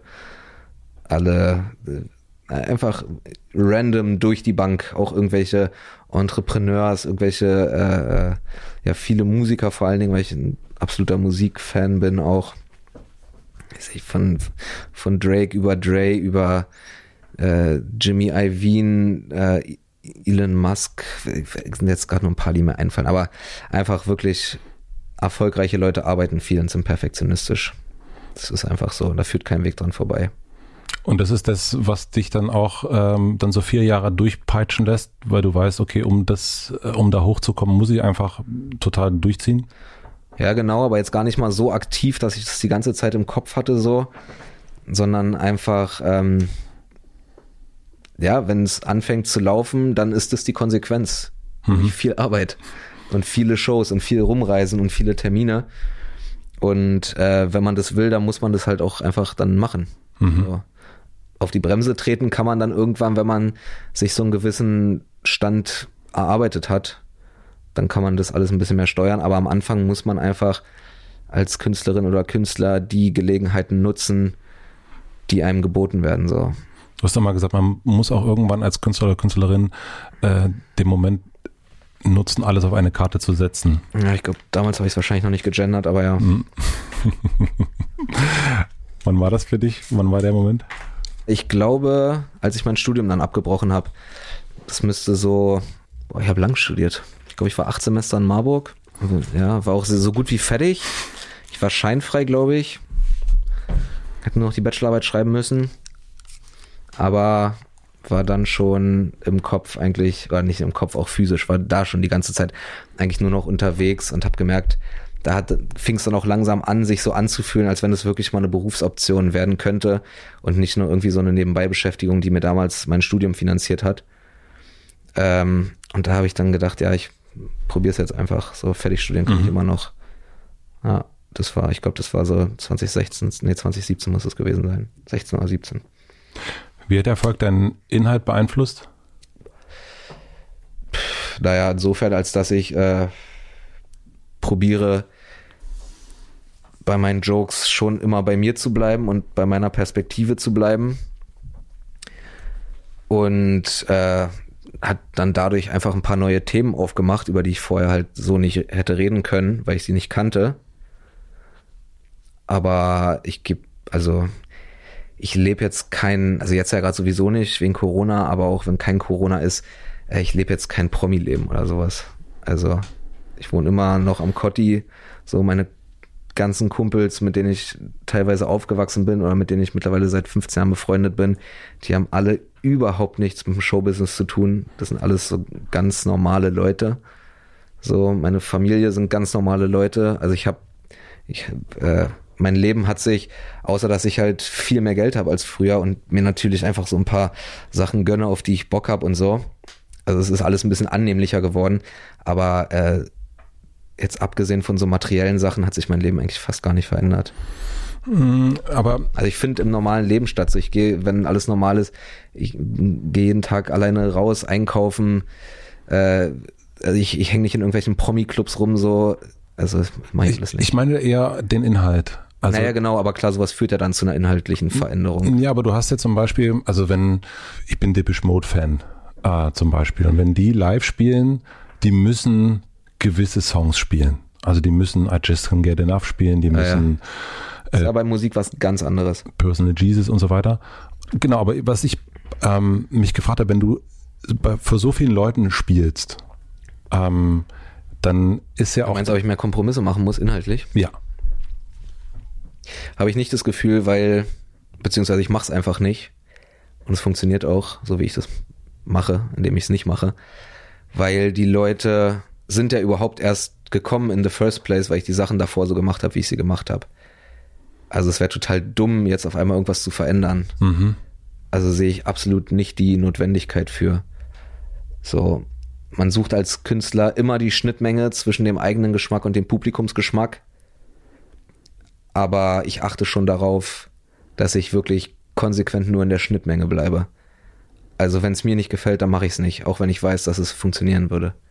Verstehst du, ich meine? Naja, es gibt ja so, also so, als ich die Show gesehen habe, da habe ich ähm, so mal so zwei Sachen so rauszunehmen. Mhm. Ähm, einmal äh, die Krähe mhm. und einmal das Alter. Ähm, mhm. Und ich fand die Krähe sensationell. Ich, hab, ich konnte nicht mehr vor lachen, weil ich mhm. so gemerkt habe, das ist so, also äh, A, super unterhaltend, mhm. aber es ist auch mega speziell. Es ist einfach, dieses Bild bleibt auch, das bleibt, haftet so im Kopf so. Ja. Und, ähm, und das andere über das Alter, ähm, da dachte ich, ah, das ist natürlich etwas, womit alle irgendwie relaten können. Also jeder kennt dieses Gefühl, sich zu alt zu fühlen. Ob man jetzt 20 ist, 30, 40, ja. 50, es ist, ist immer das. Und auch gerade wenn es, wenn der Wechsel stattfindet ja. von der 3 zu 4 und so weiter und so fort. Und da habe ich gedacht, ah, vielleicht ist das auch etwas eher, also das andere ist mir viel mehr in Erinnerung geblieben als so sehr unique, sehr mhm. ähm, eigenes Bild sozusagen. Ja. Und das andere ist mir so ein bisschen, es kam mir so ein wenig, wenn ich das so sagen darf, ein bisschen mehr nach Just Can Get Enough vor. Also so ein bisschen zu sagen, ah ja, das ist. Gefälliger mäßig. Ja, genau. Mhm. Ja, aber nee, es ist, ist, ist völlig okay. Es sind halt beides Sachen, die äh, mir so passiert sind. Also die Krähe war wirklich in meinem Wohnzimmer, das ist nicht ausgedacht oder sowas. Das ist halt mehr oder weniger eins zu eins so passiert. Und äh, dass meine Kumpels, von denen ich jetzt auch schon mhm. mehrmals gesprochen habe, um mich herum einfach äh, viel erwachsener im klassischen Sinne geworden sind als ich, ist auch eine Sache, die stimmt und die mich, also die, die mich beschäftigt, so, weil mhm. die halt wirklich auf einmal alle irgendwie anfangen, Kinder zu kriegen und einfach ein ganz anderes äh, Leben leben als ich. Und ich äh, mich dann wieder da manchmal wie ein Alien fühle, so. Also, halt, wie, wie gesagt, ist wirklich so eine Sache, die sich durch mein Leben durchzieht. Ähm, aber ja, also wie gesagt, ich probiere bei meinen Sachen immer bei mir zu bleiben. Und ähm, was an deiner Argumentation nicht so ganz schlüssig ist, ist ja, finde ich, oder an, was heißt Argumentation, aber die Krähe hat ja, funktioniert ja meistens sogar besser. Ähm, Glaube ich auch. Also das Gefühl hatte ich auch. Also es ist ja, ja. gar nicht so ein. Ähm, also bei diesem Älterwerden-Ding dieses äh, ich fand es thematisch nur einfach so ja, ein bisschen ja, ist nicht so ist nicht ist jetzt das Rad nicht neu erfunden mhm. sehe ich absolut ein ist halt einfach eine Wahrheit in meinem Leben die mich beschäftigt hat ich fand dieses ganze ich fand ein paar Beispiele daran einfach geil und wollte halt bin halt irgendwie also ich hatte erst das Baby-Bit, dass meine mhm. Kumpels irgendwie Väter werden und ja. das Baby äh, wegschmeiße und äh, hier rennende Babys und so. Dieses Ding hatte ich und irgendwann guckst du halt auch, wie kommst du dahin? Mhm. So, ich hatte dieses Baby-Ding hatte ich isoliert, ist mir irgendwann eingefallen oder aufgefallen. Und dann fand ich irgendwann diesen Satz gut, äh, mit 30 Jahren ist Post nie Good News. Ja. So diese beiden, das waren so Eckpunkt-Jokes einfach. Und so, und irgendwann baust du dir halt dann so die, die Übergänge, so dass es dann halt irgendwie ein in sich geschlossenes Bit ist. So. So machst du das. Das heißt, du hast so ein, ja. erst haben wir über diesen One-Liner gesprochen. Das heißt, du hast so ein One-Liner wie, den, wie den äh, 30-jährigen äh, Post-One-Liner mhm. im Grunde und dann merkst, ah, hier ist was und dann guckst du, dass du das. Ja, es sind so verschiedene Beobachtungen. So um mich rum kriegen meine Freunde auf einmal Kinder und dann habe ich diesen Gedanken, oh, das wäre jetzt mega komisch, einfach so ein Baby auf dem Arm zu haben. Auf der anderen Seite mache ich dann zu Hause meinen Briefkasten auf und sehe zehn Briefe und weiß, keiner davon äh, schenkt mir was. Mhm. Und ja, und dann dann irgendwann ist es manchmal auch einfach ein bisschen Fleißarbeit zu gucken, wie kann man die Sachen zusammenbauen, also wie baut man sich die Übergänge. Dann fällt dir immer mal wieder irgendwie auf dem Weg dahin so, ich nenne sie immer Unterwegs-Jokes, also so Unterwegswitze ein. Sowas wie, äh, jetzt um bei, um bei dem Set zu bleiben, das ist auch einer meiner Lieblingsjokes eigentlich aus dem Programm gewesen, dass ich mich nicht so alt fühle, so, fühle mich nicht wie 32, also es stimmt, es ist faktisch belegt, so ich bin jetzt kein Flüchtling oder so. Fand ich einfach, fand ich einfach witzig. also so eine Dinger ergeben sich dann einfach. Mhm. Ja. Aber wie gesagt, ich, äh, ich arbeite immer an der Schnittmenge zwischen Publikum und mir, aber ich würde nie Witze erzählen, die ich nicht lustig finde, äh, nur weil sie dem Publikum wahrscheinlich gefallen mhm. würden. Ähm, ich meine das auch gar nicht so sehr auf den einzelnen Witz, sondern einfach auch ein bisschen so die, die, die, thematischen. Ja. Ähm, ja, was so ein krasser Unterschied zum Beispiel zwischen Musik und Comedy ist, ist, äh, wenn du den Witz kennst, kennst du den Witz. So den, ja. Also keiner wünscht sich den Witz nochmal, den er schon kennt. Aber alle wünschen sich von ihrer Lieblingsband oder von ihrem Lieblingsrapper den Hit. Ja, das habe ich auch erst äh, wirklich durch dich gelernt jetzt gerade, so diesen, ähm, das ein, äh, dieses Programm, dass das vorher nicht online ist, dass das erst online ist, wenn mhm. im Grunde alles gegessen ist. Das war mir überhaupt nie bewusst, aber ähm, das machen auch viele in Deutschland nicht so, mhm. aber das ist offensichtlich der bessere Weg. Ja, auf jeden Fall. Das Schwierige ist als Newcomer-Comedian ist halt, da musst, und das war auch ein Problem, was ich auch wirklich hatte, und das hat jeder, und da gibt's auch, führt auch keinen Weg dran vorbei so richtig. Mit deinem ersten Programm musst du bekannt werden und Geld verdienen. Mhm. Und das ist schwierig, weil du wirst bekannter, indem du einfach äh, Sachen im Internet machst oder im Fernsehen. Ja.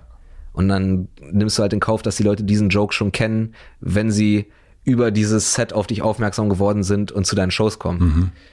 Und das war bei meinem ersten Programm Kennick irgendwann wirklich ein Problem, weil du da wirklich gemerkt hast, okay, alle Sachen, die noch nicht kennen, äh, killen hier gerade. und dann kommt irgendwie Chibo, so ein millionenfach geklicktes Video, was jeder kennt, wegen dem wahrscheinlich auch viele überhaupt erst gekommen sind. Und dann merkst du so richtig, wie die Stimmung abflacht, weil die Leute das einfach jetzt schon kennen. Ach so, das merkst du richtig. Das merkt man richtig. Ich habe das, ich habe früher war ich ganz oft bei Olaf Schubert und ich habe mich ähm, eigentlich dann immer so über, also bei seinem Krippenspiel, was er immer gemacht hat, Aha. ähm, und ich habe mich immer äh, auch so über die Klasse, also über diese, was er ja auch bei Gemischtes Hack so super macht, immer wieder so, ähm, Callbacks und Insider und so. genau. Also ich habe, das hat, hat mir immer sehr gut, also das war so, ich fühlte mich auch selber, genau, ich fühlte mich so ein bisschen auch gut. Ah, ich kannte, kenne ich ja schon vom Ja, letzten genau. Aber es muss dann noch mehr kommen. Also bei diesem Chibo-Ding zum Beispiel, das war ja, glaube ich, so mit einer meiner bekanntesten Bits von früher. Äh, da habe ich dann darauf geachtet, dass ich noch was dazu schreibe. Also, dass es, äh, dass es einfach nicht eins zu eins das ist, was sie aus dem Internet kennen, sondern dass es danach noch vier Minuten weitergeht, was man halt nicht kennt. Und äh, Bei der ja, aber Musik das ist es halt dann die Extended Version, die Live-Version. die, der Director's Cut, ja. Ja. Und, äh, und irgendwann hast du im Optimalfall halt diese Luxusposition, dass du mit deinem neuen Material nicht noch irgendwie bekannt werden musst, sondern dein altes Material ist deine Ja. Werbung für das Neue. Ja. Und das war halt bei Hype so geil, weil bei Hype halt wirklich keine, also zwei Jahre lang keine Sekunde von dem Material irgendwo online ist. Das gab's nur live. Also es war immer für alle komplett neu. Und das war halt einfach äh, total geil. Und ich merke das auch an mir selber. So ich kennst du vielleicht auch, wenn du irgendwie, wie gesagt, ich bin sehr musikaffin irgendwie. Äh, ich, mich nervt es auch, wenn eine Promophase von einem Rapper oder sowas, wenn die da zu viele Singles schon raushauen. Total. Also wenn du acht Singles schon kennst von dem Album und dann kommt's raus und 13 drauf, dann denke ich mir, also das, das nervt mich. So vielleicht hier und da mal ein Teaser oder sowas oder mal so B-Material einfach mal so raushauen, das ist schon okay. Aber das, was wirklich drin ist, äh, das, das, das würde ich, das werde ich nicht äh, irgendwo im Internet oder so spielen. Ich mag jetzt ja gerade so wirklich diese, ähm, morgen kommt das Album. Und dann ist es plötzlich da. mega geil, ja. Also sowas Das- finde ich das- irgendwie, weil das ist, das erwischt dich so, also es ist so wie so eine, direkt eine äh, Klaps sozusagen ins Gesicht und dann Ja, ist ja. natürlich die, die Freude und, und, ähm, oder ob das ein Buch ist oder irgendwas. Und das andere ist für mich, also wenn es einzelne Tracks gibt, finde ich auch cool, aber wenn es ein Album ist, mag ich auch überhaupt nicht mehr diese fünf, sechs Songs äh, und dann kommt das, das ist irgendwie, das sind ja meistens dann eh auch die besten Songs, dann ist dann vielleicht Ja, auch ein halt cooles Intro äh, und, und das war's, deswegen Ja, ja. Ja, diese klassischen, ja gut. Also, äh, ja, Streaming hat Musik sowieso schon sehr verändert, das Musikgame. Aber ja, zu viel Spoilern finde ich auch nicht geil. Und äh, genau wie du sagst, Alter, also äh, das ist halt auch so ein Ding, das kann man sich erst ab einem gewissen Punkt leisten. Aber so äh, auf einmal aus der Kalten zu sagen, buff, neue Tour-Tickets jetzt online, finde ich mega geil. Ja. Oder hier ist mein neues Album, viel Spaß. Ja. Ohne alles, so aus der Kalten, mega geil. Ja. Richtig gut. Freue ich mich auf dein neues Buch. Ähm, also es sind zwei Sachen, die in, in, in deinem äh, Hype-Programm drin sind. Einmal geht es um das Thema Geld und es fängt an mit dem mit den äh, Behindertenparkplätzen. Ja. Und, das finde Also äh, im Netflix-Special fängt es damit an. Netflix-Special, In der ja. echten Show war es eigentlich sehr Anfang Ach so, der zweiten Hälfte. okay. Und das finde ich ist so ein, so ein, hat für mich so Comedy nochmal so gezeigt. Das eine ist ja, also für, eigentlich ist ja gute Comedy, zumindest für mich, ist irgendwie, dass jemand sich sehr, sehr gut über Dinge aufregen kann. Ja, voll. Also so, keine Ahnung, schon fast gereizt ist davon. Also das ist, und das finde ich, kommt in diesem äh, Behindertenparkplatz Bit, wie Mhm. du sagen würdest, sehr gut rüber, diese Reizbarkeit. Und das andere Thema, was ist, ist das Thema Geld, Ja. wo es, ähm, du, ich krieg den Satz, du kriegst zu- besser zusammen als ich, äh, mit, mit mehr Geld hat man weniger Probleme, irgendwie so ein, ach, shit, Ach so, äh, wie ja, geht der Satz? äh, kennt ihr den Spruch More Money, More Problems? Stimmt nicht. Genau, ja. Und das ist ja eigentlich, steht sich das ja genauso gegenüber. Je mehr Geld du hast, desto mehr kannst du ja deine Reiz, die Sachen, die dich reizen, eigentlich beheben. Also, und eigentlich ist ja Comedy more problems. Also ich habe ein Problem, ich bin gereizt, toll. Ja, Und äh, Geld sozusagen Ja. ist ja eigentlich dafür da, die so, Probleme wegzumachen. Und das fand ich, ja, aber Comedy ist ja nicht nur Problem. Also, äh, also auch aus positiven Sachen ergeben sich ja absurde Sachen. So, also weißt du, wie ich meine? Ja, aber ja, natürlich auch, aber trotzdem ist dieser, dieses Aufregen, dieses, dieses, ähm, ähm, Jerry Seinfeld hat das mal gesagt. Er sagte irgendwie, ja, ähm, das größte Problem war halt irgendwann, dass ich reich geworden bin, aber ich habe mir es weg, äh, weggebracht, indem ich eine Familie gegründet habe. Ah ja. Und, und dadurch sozusagen. Ja, also das war, weswegen ich vorher noch so weit ausgeholt habe, als du mich gefragt hast, ob, äh, ob sich meine Inhalte verändert haben mhm. mit mehr Publikum. Und mehr Publikum korreliert ja auch einfach mit mehr Geld. Mhm. Ähm, und deshalb meinte ich, dass ich eigentlich immer noch ein sehr normales Leben führe, nur halt mit so ein paar Annehmlichkeiten, die ich mir halt einfach gönne. Ähm, damit das eben nicht der Fall ist, damit ich eben nicht irgendwie inhaltlich zu weit weg bin von mir selber oder vom, vom Leben der Leute im Publikum. Verstehst du? Mhm. Das spannt so ein bisschen den, den Bogen so. Aber du sagst auch am Ende auf diesem Netflix-Special-Hype, ähm, dass du Angst hast, das zu verlieren. Ja, klar. Und was hast du Angst zu verlieren? Äh, ja, den ganzen Grind so. Also einfach das, das zu machen, was ich äh, über alles liebe und davon leben zu können. Also mir macht mein Job ja sehr viel Spaß. Also ich habe Angst davor, diese Möglichkeiten, äh, die ich jetzt gerade habe, zu verlieren. Hast du, also ist es, hast du wirklich diese Angst? Mal mehr, mal weniger. Als ich es geschrieben hatte, war es sehr akut. Warum? Weil ich da gerade so ein bisschen Hype hatte mit meinem ersten Programm und das zweite irgendwie angekündigt war. Das, das habe ich ja auch Hype genannt, dann mhm. deswegen. Und ich einfach das Gefühl hatte, jetzt entscheidet sich, ob das jetzt weitergeht oder nicht. Mhm. Weil es ist eine Erwartungshaltung da, es sind für damalige Verhältnisse viele Leute da, die darauf warten. Und es ist ein Druck da, dass es gut werden muss. Und wenn es nicht gut wird, dann ist dieser ganze Traum jetzt hier wieder vorbei. So. Ja. Und das war halt, das ist eine Facette von einer Verlustangst. So, das hat mich sehr unter Druck gesetzt. Also die Zeit, wo ich Hype geschrieben habe, das war äh, keine angenehme Zeit. Das waren vier Monate, wo ich wirklich sehr viel gezweifelt habe, sehr viel Druck gespürt habe, extrem viel aufgetreten bin in Berlin bei den kleinen Open Mics. Und äh, wo du dein Material ja sammelst und wo man das Material halt äh, genau sich erspielt, so probt und weiter dran arbeitet und so weiter. Und äh, ja, ich war sehr, sehr aufgeregt. Bei der Premiere in Berlin im Admiralspalast war das. Und ähm, deshalb war das irgendwie eine, war das irgendwie so ein cooler, also fand ich ein schönes Ende. Und das kommt auch immer mal wieder auf. Also das kennst du ja bestimmt von dir selber. So man, man, mal ist man so richtig, ist man so richtig selbstbewusst und gut drauf und äh, stabil, mental, äh, physisch, psychisch, wie auch immer. Und mal fühlt man sich halt so ein bisschen verletzlicher oder irgendwas äh, fühlt sich dann komisch an. Und dann, dann sind diese, diese, das sind ja dann meistens irrationale Ängste, dann halt viel stärker so. Also es ist immer mal so, mal so. Dann gab es zwischendurch noch eine Zeit, wo ich irgendwie mich zu tief in diesen ganzen äh, woke Political Correctness Quatsch da äh, reingelesen habe oder wo ich das zu sehr verfolgt habe, äh, was auch äh, einfach das dann manchmal wieder befeuert so ähm, muss man sich dann aktiv von frei machen. Also das war schon ein sehr ehrliches Statement am Ende. So, es war jetzt nicht irgendwie gestaged, um irgendwie äh, da jetzt nochmal, äh, was weiß ich, was Sympathiepunkte zu gewinnen. Im Gegenteil, also eigentlich hörst du bei Comedy, fängst immer mit einem starken Set an und hörst eigentlich mit dem stärksten Set close du. Also du hörst, also ich probiere, wenn ich so kurze Auftritte mache oder generell irgendwie ein Bit abschließe, du probierst immer auf den größten Lacher aufzuhören. Mhm. Und darauf habe ich ja bei Hype mehr oder weniger bewusst verzichtet. Ja, das macht es auch total stark, finde ich. Ich, ich, ja, ich finde auch, dass es, das, also das gut gewirkt. Das war tatsächlich, äh, ich weiß nicht, du kennst Kollege von mir, Ingmar Stadelmann.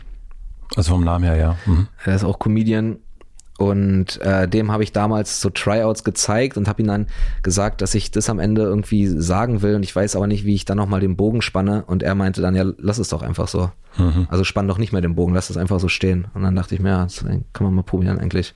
Ja. Ist das für dich was, ähm, also es war offensichtlich was Besonderes, aber es ist ja auch so ein, es, es macht ja sehr weit auf, auch was so die was so den Gefühls, äh, den, den, den Zweifler ähm, so zeigt, den man ja sonst eigentlich, also so finde ich gar nicht so sehr sieht. Deswegen kommt das auch, hat das eine effektvoller, ja. Ja. Also ist das, braucht er das Überwindung? Äh, am Anfang auf jeden Fall. Aber je länger ich den Job mache und je besser ich einfach auch geworden bin auf der Bühne, äh, desto weniger schwer fällt mir das auch wirklich ehrlich zu sein. Also ich habe nicht mehr so diesen krassen Anspruch wie früher, so un, unantastbar oder nur cool zu wirken, mhm. so. Also wirken zu müssen, mäßig. Ja. Also das hat wahrscheinlich auch einfach was mit Erwachsenwerden zu tun. So. Also äh, ich, ich finde das, find das auch okay. Ich finde es nervig, wenn Leute auf die Tränendrüse drücken als Stilmittel. Ja. Also als äh, für, für, für Klatscher, für Applaus. Das finde ich fürchterlich. Aber wenn es ehrlich ist und äh, nuanciert, dann finde ich es gut. Das haben ja auch große Comedians, haben das auch immer. Also Louis C.K. hat auch immer diese total düsteren, traurigen Momente. Dave Chappelle hat immer so diese sehr nachdenklichen, ernsten Momente. Bill Burr hat es. Mhm. Also alle Comedians, die ich selber gut finde, haben das auch. Und ich mag auch Jokes, die mehr als eine Ebene ansprechen. Also wie gesagt, das Ziel ist immer, die Leute sollen lachen. Aber ich find's geil, wenn es gleichzeitig mehrere Emotionen anspricht. Also wenn es irgendwie noch mit irgendwas anderem einhergeht. So, also deshalb mochte ich zum Beispiel auch diese Jokes über die Behindertenparkplätze mhm. total, weil das einerseits einfach funny ist, so die Leute lachen darüber. Andererseits ist es natürlich auch ein bisschen eklig, dass man so denkt oder dass man sich vielleicht dabei ertappt fühlt oder generell, dass man gerade darüber lacht. Also ich fand das total provokant, dass du, also ich fand es gut, mhm. ähm, ich fand es ultra provokant, ähm, krass. Ich, ich, verstehe gar nicht, warum ausgerechnet das so provokant Ne, weil es so ein, ähm, ich, äh, du bist ja auch bekannt mit Raul. Ja. Ähm, und das sind so, ich habe wir haben irgendwann bei Mitvergnügen mal eine Liste gehabt. Ähm, Raul Krauthausen übrigens. Raul Krauthausen, genau. Eine Liste gehabt, wo man in Berlin äh, Sex haben kann äh, draußen. Mhm. Und ähm, ein, eine Empfehlung war die Behindertentoilette in der Gemäldegalerie. Mhm. Und glaube ich, irgendwie so, also Behindertentoilette auf jeden Fall. Und ähm, ich habe wusste nicht, oh, mach, also oh, hm, weiß ich nicht, kann man das bringen oder nicht? Und äh, ich habe Raul gefragt, also, können wir den bringen? Und ich meine, auf jeden Fall, ja, klar. Ja, klar. Ähm, und ähm, wir haben aber richtig viel auf den Deckel bekommen dafür. Also, ne, dass wir den Behinderten die Toilette dann wegnehmen für Sex und so weiter. Also so, dass wir das auch noch empfehlen und so weiter und so fort. Das war mhm. richtig. Äh, und ich war aber die ganze Zeit dachte ich so, ach Gott sei Dank habe ich vorher Raul gefragt, der findet das alles okay, dann können wir das machen. Mhm. Aber deswegen, ich kenne so. Das ist aber auch so ein Irrglaube, dass einer einer aus der Irrglaube. betroffenen Gruppe irgendwie für alle sprechen kann. Das ist nee, natürlich auch Blödsinn. Aber ja, ich weiß, was du meinst. Und deswegen, ich fand das, äh, deswegen fand ich das provokant, weil sich natürlich, also du hast es ja auch schon äh, an, anklingen lassen, Cancel Culture äh, und das in dieser Zeit, das Special ist Ende letzten Jahres rausgekommen, ähm, zu einer Hochzeit von Wokeness, Cancel Culture und mhm. und ähm, also ich habe es auch extra an Anfang geschnitten, deswegen. Das habe ich mir schon gedacht, dass das jetzt Weil nicht. Es war wie gesagt im, im, in der Live-Show war es erst äh, äh, zweite Hälfte irgendwann so ab 40 Minuten, ab Minute 50 oder so. Und das ist dann wiederum aber auch dann doch der der Lobrechtsche äh, fickt euch alle Finger. Ja klar ärgern. nee, aber wirklich jetzt mal inhaltlich, also äh, ich verstehe schon natürlich, dass es irgendwie sehr edgy oder vielleicht auch, wenn man es missverstehen will, eklig daherkommt. Aber ich finde halt, wenn man wirklich zuhört, ist erstmal ganz klar, gegen wen diese Witze schießen. Gegen Einerseits uns gegen uns selbst, gegen mhm. mich vor allen Dingen, weil ich sage ja, ich bin manchmal so eklig und denke mir das. Äh, also nur für den Kontext. Äh, im, Im Wesentlichen sage ich, dass ich mich über Behindertenparkplätze aufrege. So, und ich glaube, dass jeder gesunde Mensch, der mal einen Parkplatz sucht, sich schon mal einfach schon mal diesen Gedanken hatte, mhm. wenn er einfach ewig einen Parkplatz sucht und keinen findet und dann sieht er einen, ach, Behindertenparkplatz, so mäßig. Äh, und äh, das, das, das ist dann okay, Alter. Das ist Comedy. also, weißt du, ich meine? Aber du hattest ja trotzdem, hast du auch gesagt, äh, als wir über die Verlustangst gesprochen haben, dass das, was Druck gemacht hat, auch Cancel Culture ist. Ich weiß nicht, ob man es Cancel Culture, ich, äh, oder wie, also so. Ja, ja, ich weiß schon, was du meinst. Also, äh, natürlich ähm, ist es komisch als Comedian zu beobachten, wie manche Leute äh, so durchs Internet gejagt werden für irgendwelche Jokes, die sie gemacht haben. Wo ganz klar ist, dass es Jokes sind. So. Oder auch teilweise bei Kevin Hart ja, äh, zehn Jahre ja, alt sind und. Ja, genau. Also die halt einerseits meistens völlig aus dem Kontext gerissen werden, andererseits ähm, schlimmstmöglich interpretiert werden und was weiß ich was, also diese ganzen Mechanismen, die da so dahinter stecken, die einfach nicht differenzieren zwischen Kunst und Comedy auf der einen Seite und einer beispielsweise politischen Rede ja. oder sowas, also die einfach alles nach demselben Maßstab äh, äh, äh bewerten wollen so. Ähm, aber wenn man dann teilweise das so sieht, wie da, und ich habe das auch oft genug am eigenen Leib erlebt, wie dann einfach so eine unbekannte Masse auf einmal auf einen so einhatet, das ist natürlich unangenehm. So. Und es fühlt sich in dem Moment sehr viel und sehr präsent und sehr gefährlich an. Aber ähm, es ist, es ist nur Internet. Also es ist nicht real. Also ich hatte wirklich viele Shitstorms wegen allem Möglichen, so auch aus allen politischen Lagern. Und was ich wirklich für mich gelernt habe, ist, wenn wieder so ein Shitstorm am Laufen ist, äh, dann zwinge ich mich einfach rauszugehen. Mhm.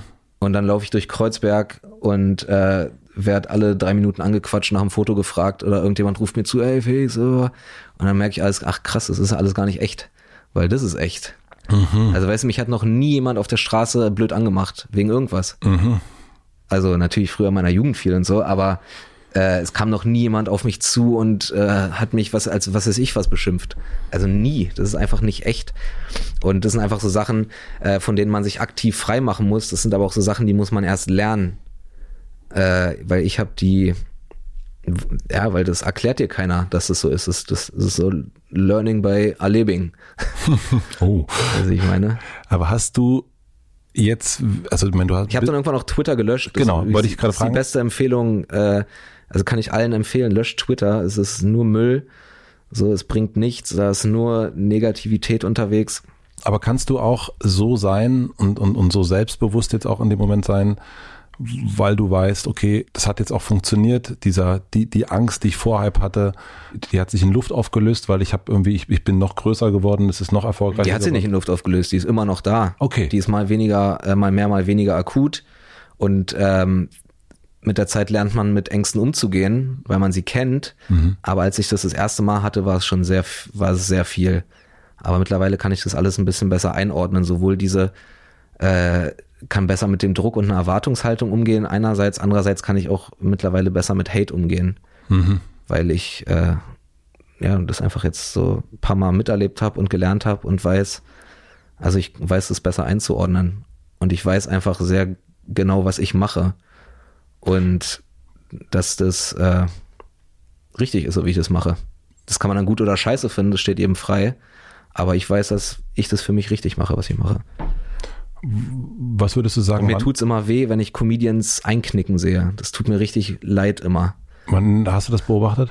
Zuletzt? Ach, äh, andauernd in letzter Zeit. Ja. Also wenn dann wirklich Leute anfangen, entweder sich in so einem vorauseilenden Gehorsam gegenüber so einem Internetmob einfach so, äh, einfach dann so immer zahmer werden oder äh, bloß nicht irgendwie mal anecken oder mal übers Ziel hinausschießen, sondern so, äh, halt so sehr decent alle sind.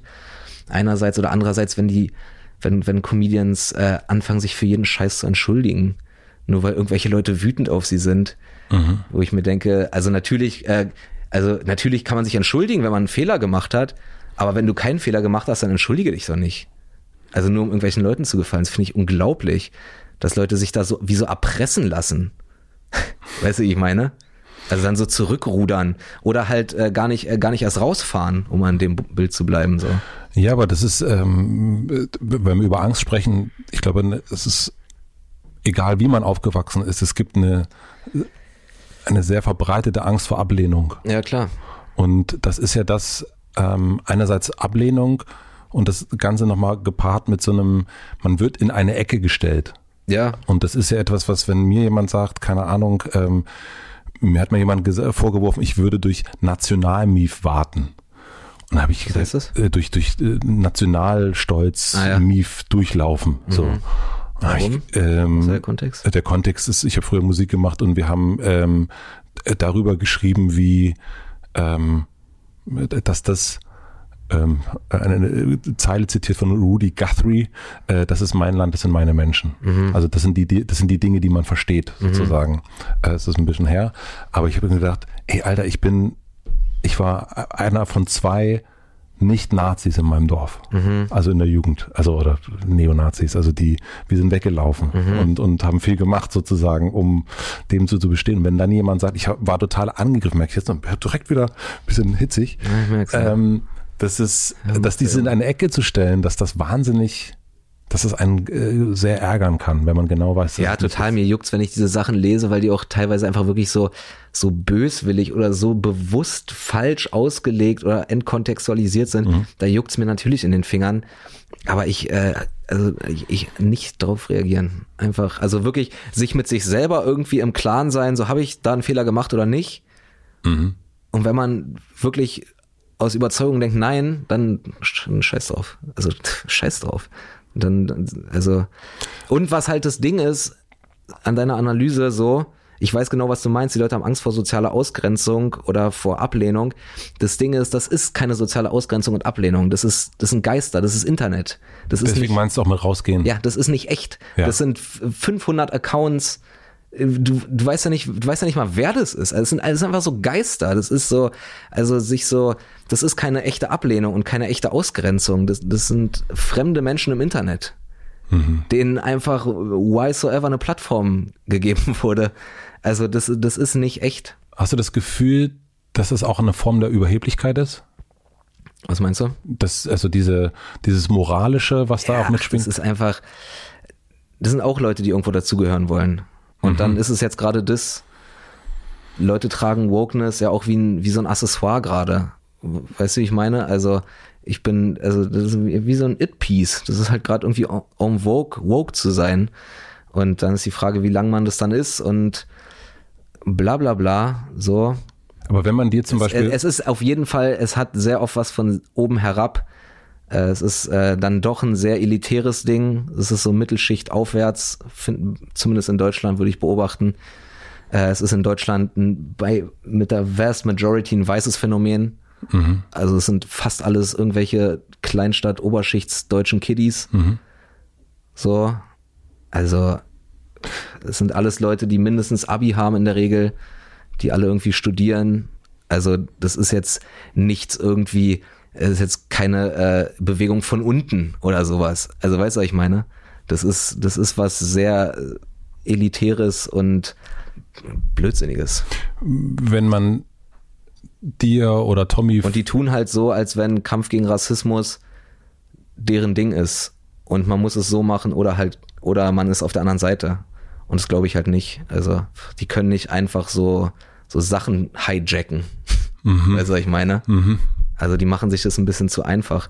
Die immunisieren jede Kritik gegen sich selber irgendwie damit, dass sie dir dann vorwerfen, du bist das Gegenteil. Also du bist dann, wenn du uns nicht cool findest, dann bist du ein Nazi, so übertrieben gesagt. Oder äh, wenn du Nazis kritisierst, ja, wenn du uns nicht cool findest, dann bist du äh, das Schlimmstmögliche auf links. Mhm.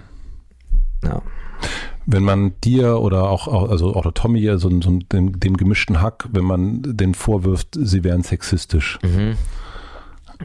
Was macht das? Was es ist die, die Frage, die ich nie stellen darf. Was macht das mit dir?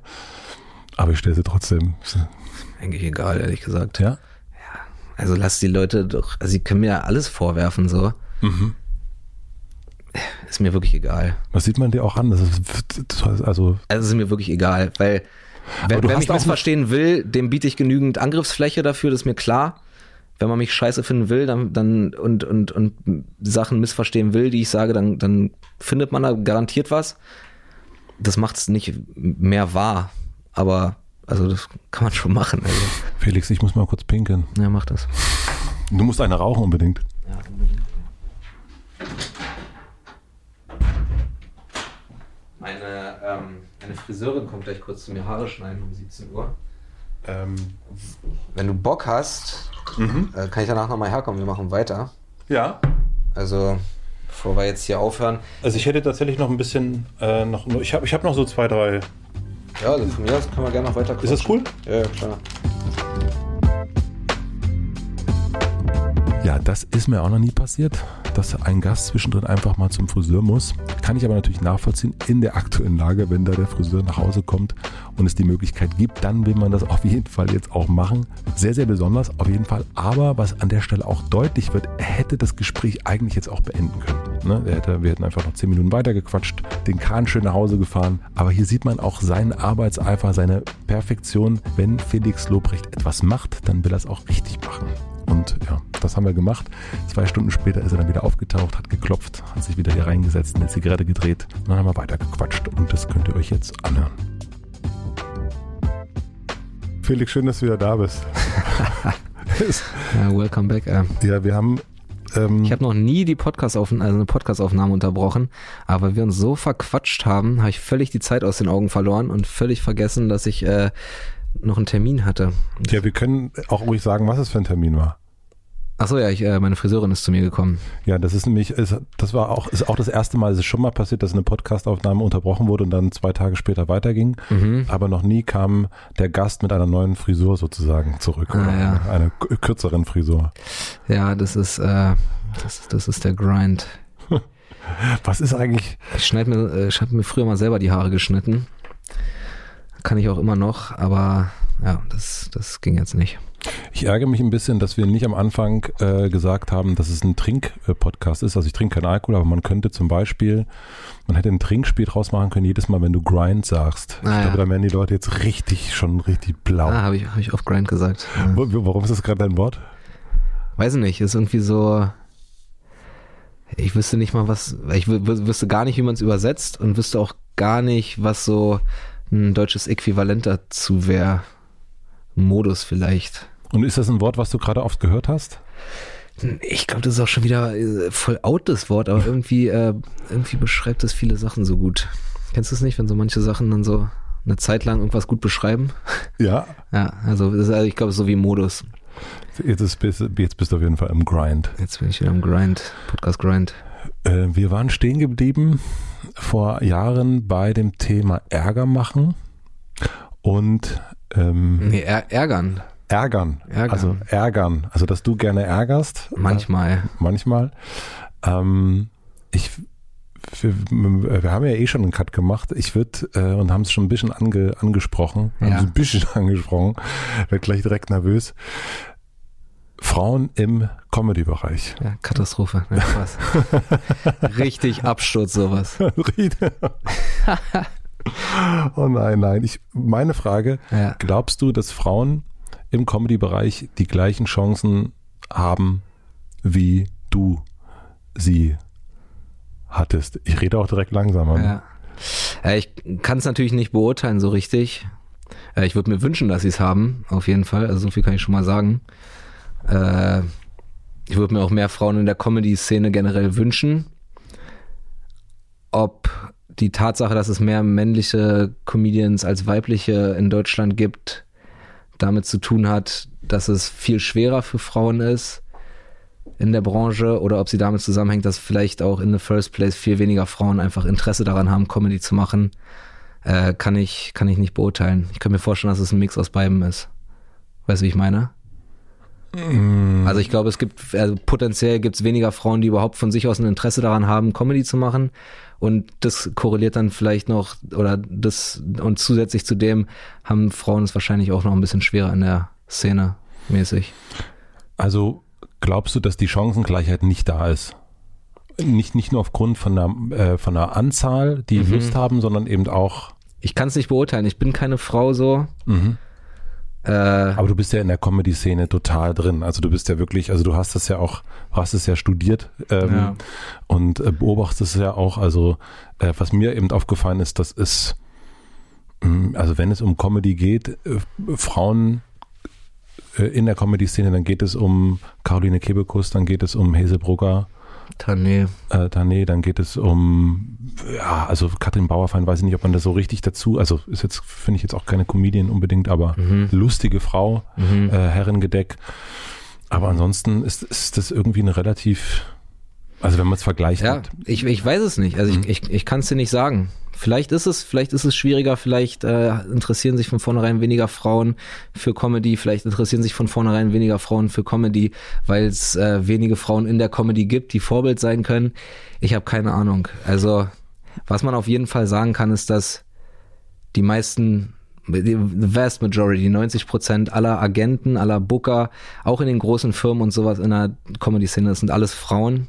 So, also die, meine Agentin ist eine Frau, die Agentin von fast allen großen Comedians äh, in Deutschland sind Frauen. Fast alle Shows werden gebucht von Frauen. Und wie sieht es aber dann in der, das weiß ich gar nicht, in der, wenn es um Fernsehen geht oder die großen Shows, äh, sind die Entscheider dann auch Frauen? Ich habe keine Ahnung. Weißt du nicht, okay. Aber so, also das, was ich, was ich miterlebe, sind da, also da sind die, diese Gatekeeper eher Frauen als Männer. So. Interessant. Und machst du irgendwas, um das auszugleichen? Also ich bin, ja, ich probiere halt einfach, äh, also was auf jeden Fall ein Grund sein könnte, warum es Frauen irgendwie nerviger haben in der Szene, ist wahrscheinlich einfach, dadurch, dass es weniger Frauen gibt, ist es wahrscheinlich auch nervig, wenn du eine von zwei Frauen bist mit acht Männern bei einer Show. Mhm. So, und äh, Männer können eklig sein und Männer sind auch teilweise eklig, so, das ist mir völlig klar. Also ich probiere halt einfach nicht eklig zu sein. So, äh, ansonsten bin ich für Newcomer-Comedians, die weiblich sind, genauso immer ansprechbar wie für Newcomer-Comedians, die männlich sind. So, wenn irgendwelche Leute Fragen haben, helfe ich, helfe ich allen immer gerne, wenn sie irgendwie äh, nett sind, mäßig. Bei Stand Up 44 sind jetzt vier Jungs, Männer. Ja, wir sind, wir sind vier Männer. Wird sich das noch ändern? Ja, ich habe äh, eine, eine Frau, die im Sommer bei uns unterschreiben wird, aber jetzt auch nicht, weil ich irgendwie das Gefühl habe, wir müssen irgendeine Quote erfüllen oder ich will irgendwie äh, hier, was weiß ich was, sondern die ist halt einfach mega witzig. Also ich äh, stelle mir ja keine, keine Crew zusammen, um irgendwelchen, äh, um irgendwelchen Diversitätskriterien zu entsprechen, sondern einfach, ich nehme die Leute, die ich für am lustigsten halte. Ja, also bei der Crew, also was bei deinem, wenn man sich deine Firma so anguckt, dann merkt man ja schon, dass es sehr divers ist. Also so, du bist halt nicht die äh, typische Kartoffelfirma äh, äh, sozusagen. Ja? Nein, also, mein Bruder und ich sind die einzigen Deutschen. Ja, genau. Also das ist das und ist meine Agentin Becky. Ja. Das ist ein großer Unterschied äh, zu vielen anderen. Aber da habe ich schon das Gefühl, dass du dich um Diversität schon auch sehr. Nee, aber nicht der Diversität willen. Das sind einfach okay. äh, meine Freunde oder die Leute, die den Job am besten machen oder die, die ich am lustigsten finde. Das ist keine auf dem Reißbrett geplante, ich brauche eine Schwarze, ich brauche eine Asiatin, ich brauche einen Iraner, ich brauche einen Syrer, ich brauche einen russischen Juden, ich brauche noch eine türkische Frau. Also das ist es nicht. Ich nehme die Leute, die am besten für den Job sind und äh, mit denen ich mich gut verstehe oder mit denen ich befreundet bin. Und so kommt dann halt so eine Truppe zusammen. Das ist, da steckt keine Planung hinter. Ich hätte auch, ich wäre auch mit Stand Up 44 auf Tour gegangen, wenn es vier weiße Männer gewesen wären. Mhm. Das hättest du nicht komisch gefunden? Nee, wenn das die lustigsten sind. Und äh, wir haben vorhin schon drüber gesprochen, die Währung von Comedy ist äh, lustig. Ja. Aber die sind nun mal die lustigsten. Und mit denen bin ich befreundet. So, was soll ich machen? Ähm, wir haben erst schon so ein bisschen auch wie, über. Wie, wie, siehst du das denn? Also. Ich sehe. Ich also sehe, im Endeffekt geht es bei, bei Comedy-Shows geht's darum, am Ende die bestmögliche Show zu machen. Im all, dieser ganze Zirkus, da geht's darum, dass die Leute, die im Publikum sitzen, den bestmöglichen Abend haben. Weil nur dafür machen wir den ganzen Quatsch, ja. Ja, ich glaube, das ist, also ich glaube, es ist auf jeden Fall viel komplizierter, als man so denkt, dass man jetzt einfach sagen könnte, ja, jetzt hier Tür auf und äh, jetzt ist es 50-50. Ich glaube, dass man viel, viel eher ansetzen muss, weil die, also das fängt schon damit an, wie wir aufwachsen ähm, wer laut ist, wer leise ist. Ich habe einen achtjährigen Sohn. Ich merke schon, wie, äh, wenn ich auf dem Spielplatz bin, wie da immer noch äh, wenn ein Junge hinfällt, äh, der Vater sagt, jetzt reiß dich zusammen. Mhm. Und also wie sozusagen früh, schon sehr, sehr früh Rollenbilder irgendwie vermittelt werden. Und das, ich erlebe das hier bei Hotel Matze, wenn ich Bookings mache, mhm. dann, wenn ich ähm, zehn Männer frage, kommen acht davon. Wenn ich zehn Frauen frage, kommt eine Frau davon. Mhm. Ähm, einfach weil sie bei Frauen, die sagen dann auch gerne mal, ich war doch letztes Jahr schon in einem Podcast. Mhm. Ähm, und da gibt es ganz viele Frauen, die die dann aber auch sehr präsent sind und die sehr viel im Podcast sind. Also das ist dann, wenn eine bereit ist, sozusagen da viel mehr zu machen, dann, dann ist das auch gleich eine Frau, die ganz in ganz, ganz vielen Podcasts ist. Mhm. Ähm, und es scheint mir eher was auch zu sein, was sehr früh schon angelegt ist. Also diesen zu sagen, ich gehe auf eine Bühne und erzähle jetzt mal hier einen Witz. Mhm. Also ich kenne das Thema Klassenclown ja. immer nur auf, in Bezug auf Jungs. Also ich ja klar, das Thema ist, ich verstehe voll, was du meinst und es ist einfach so, auch so eine leidige Diskussion auf eine Art. Also es gibt ja so radikale Konstruktivisten, die sagen, alles ist gesellschaftlich anerzogen, so, also jedes typisch männlich, typisch weibliche Verhalten ist nur gesellschaftlich konstruiert und anerzogen und wird so reproduziert, bla. Ich glaube, es ist eine Mischung. Ich glaube, dass es auf jeden Fall einfach so Charaktereigenschaften gibt, die eher bei Männern oder eher bei Frauen vorkommen. Mhm. Und dass sowas dann noch verstärkt wird durch äh, Erziehung und gesellschaftlichen Bla. So, aber es ist ein bisschen, also es, äh, wie, es ist, wie du sagst, es ist nicht so einfach. Also ich habe für mich so ein bisschen, was so den Podcast betrifft, mm, also mir wurde das auch vorgeworfen, dass ich eine, äh, also äh, ein Ungleichgewicht habe. Mhm. Und ich merke einfach, ich muss dann einfach tatsächlich eben viel, viel mehr Frauen anfragen. Mhm. Also ich muss mir diese, ich muss mir diese Arbeit machen. So, und ich muss mich, ähm, ich habe das auch gemerkt, als ich so mein, mein Kindle angeguckt habe, was sind das für Bücher, die ich da lese? Mhm. Und 80 äh, Prozent sind von männlichen Autoren. Und da bewusst auch zu sagen, ich wechsle das ab, ich lese, also so, ich habe ich hab mich nicht angesprochen gefühlt per se erstmal von Margret Stokowski. Das hat mich erstmal, da habe ich nicht gedacht, ah, das ist jetzt was für mich untenrum frei. Und dann, mhm. dann zu sagen, doch, ich lese das jetzt. Mhm. Ähm, und so versuche ich ähm, dem auch einfach so ein, und ich habe dann in unserer Redaktion gefragt und dann gesagt, ich empfehle mir mal ein paar äh, weibliche Gäste, also ja. Künstlerinnen, Wissenschaftlerinnen und so weiter und so fort. Und da gab es eine Riesenliste und mhm. ich habe wirklich die Hälfte der Frauen noch nie von den Namen gehört. Mhm. Und daran habe ich schon gemerkt, okay, das ist schon auch mein eigener Bias. Ja. ja, und das, also wir haben erst auch schon gesprochen über Podcaster, über Comedians und das sind, also bei dir auch genauso wie bei mir, das will ich mich überhaupt nicht von frei machen. Das sind die männlichen Podcaster, bei mir Joe Rogan, Tim Ferriss, Dex Shepard, die ich gerne höre. Also die erstmal so natürlich bei mir in meinen Player gelandet sind. Ja. Und bei dir waren es äh, Dave Chappelle, ähm, Bill Burr, ähm, genauso. Ne? Also sind auch äh, eher. Aber auch Sarah, Sarah Silverman. Also ich ah, nenne, ja, okay. ich nenne eigentlich immer die vier als meine Lieblingscomedians. Ja, klar, aber weiß ich nicht, was, was soll ich dazu sagen? Also, äh, ich bin bei dem Thema wie bei allen anderen Themen immer für absolute Chancengleichheit mhm. und absolute Gleichberechtigung entlang aller äh, Diskriminierungsdimensionen. So, ich würde mir mehr Frauen in der Comedy-Szene wünschen. Ähm, aber einfach nur aus der bloßen Tatsache, dass es weniger Frauen als Männer in der Comedy-Szene, nur aus dieser Tatsache abzulesen, dass es zu 100 Prozent daran liegt, dass irgendwelche ekligen Männer von oben versuchen, die zu drücken oder nicht reinzulassen. Das ist mir ein bisschen unterkomplex und einfach.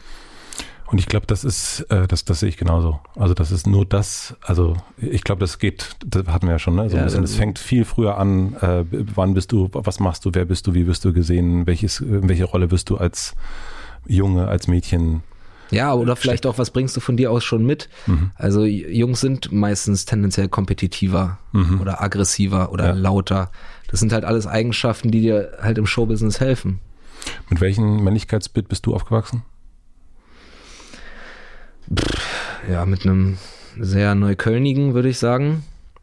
Also so einem relativ prolligen, macho-mäßigen, auf, auf Stärke basierendem Männlichkeitsbild.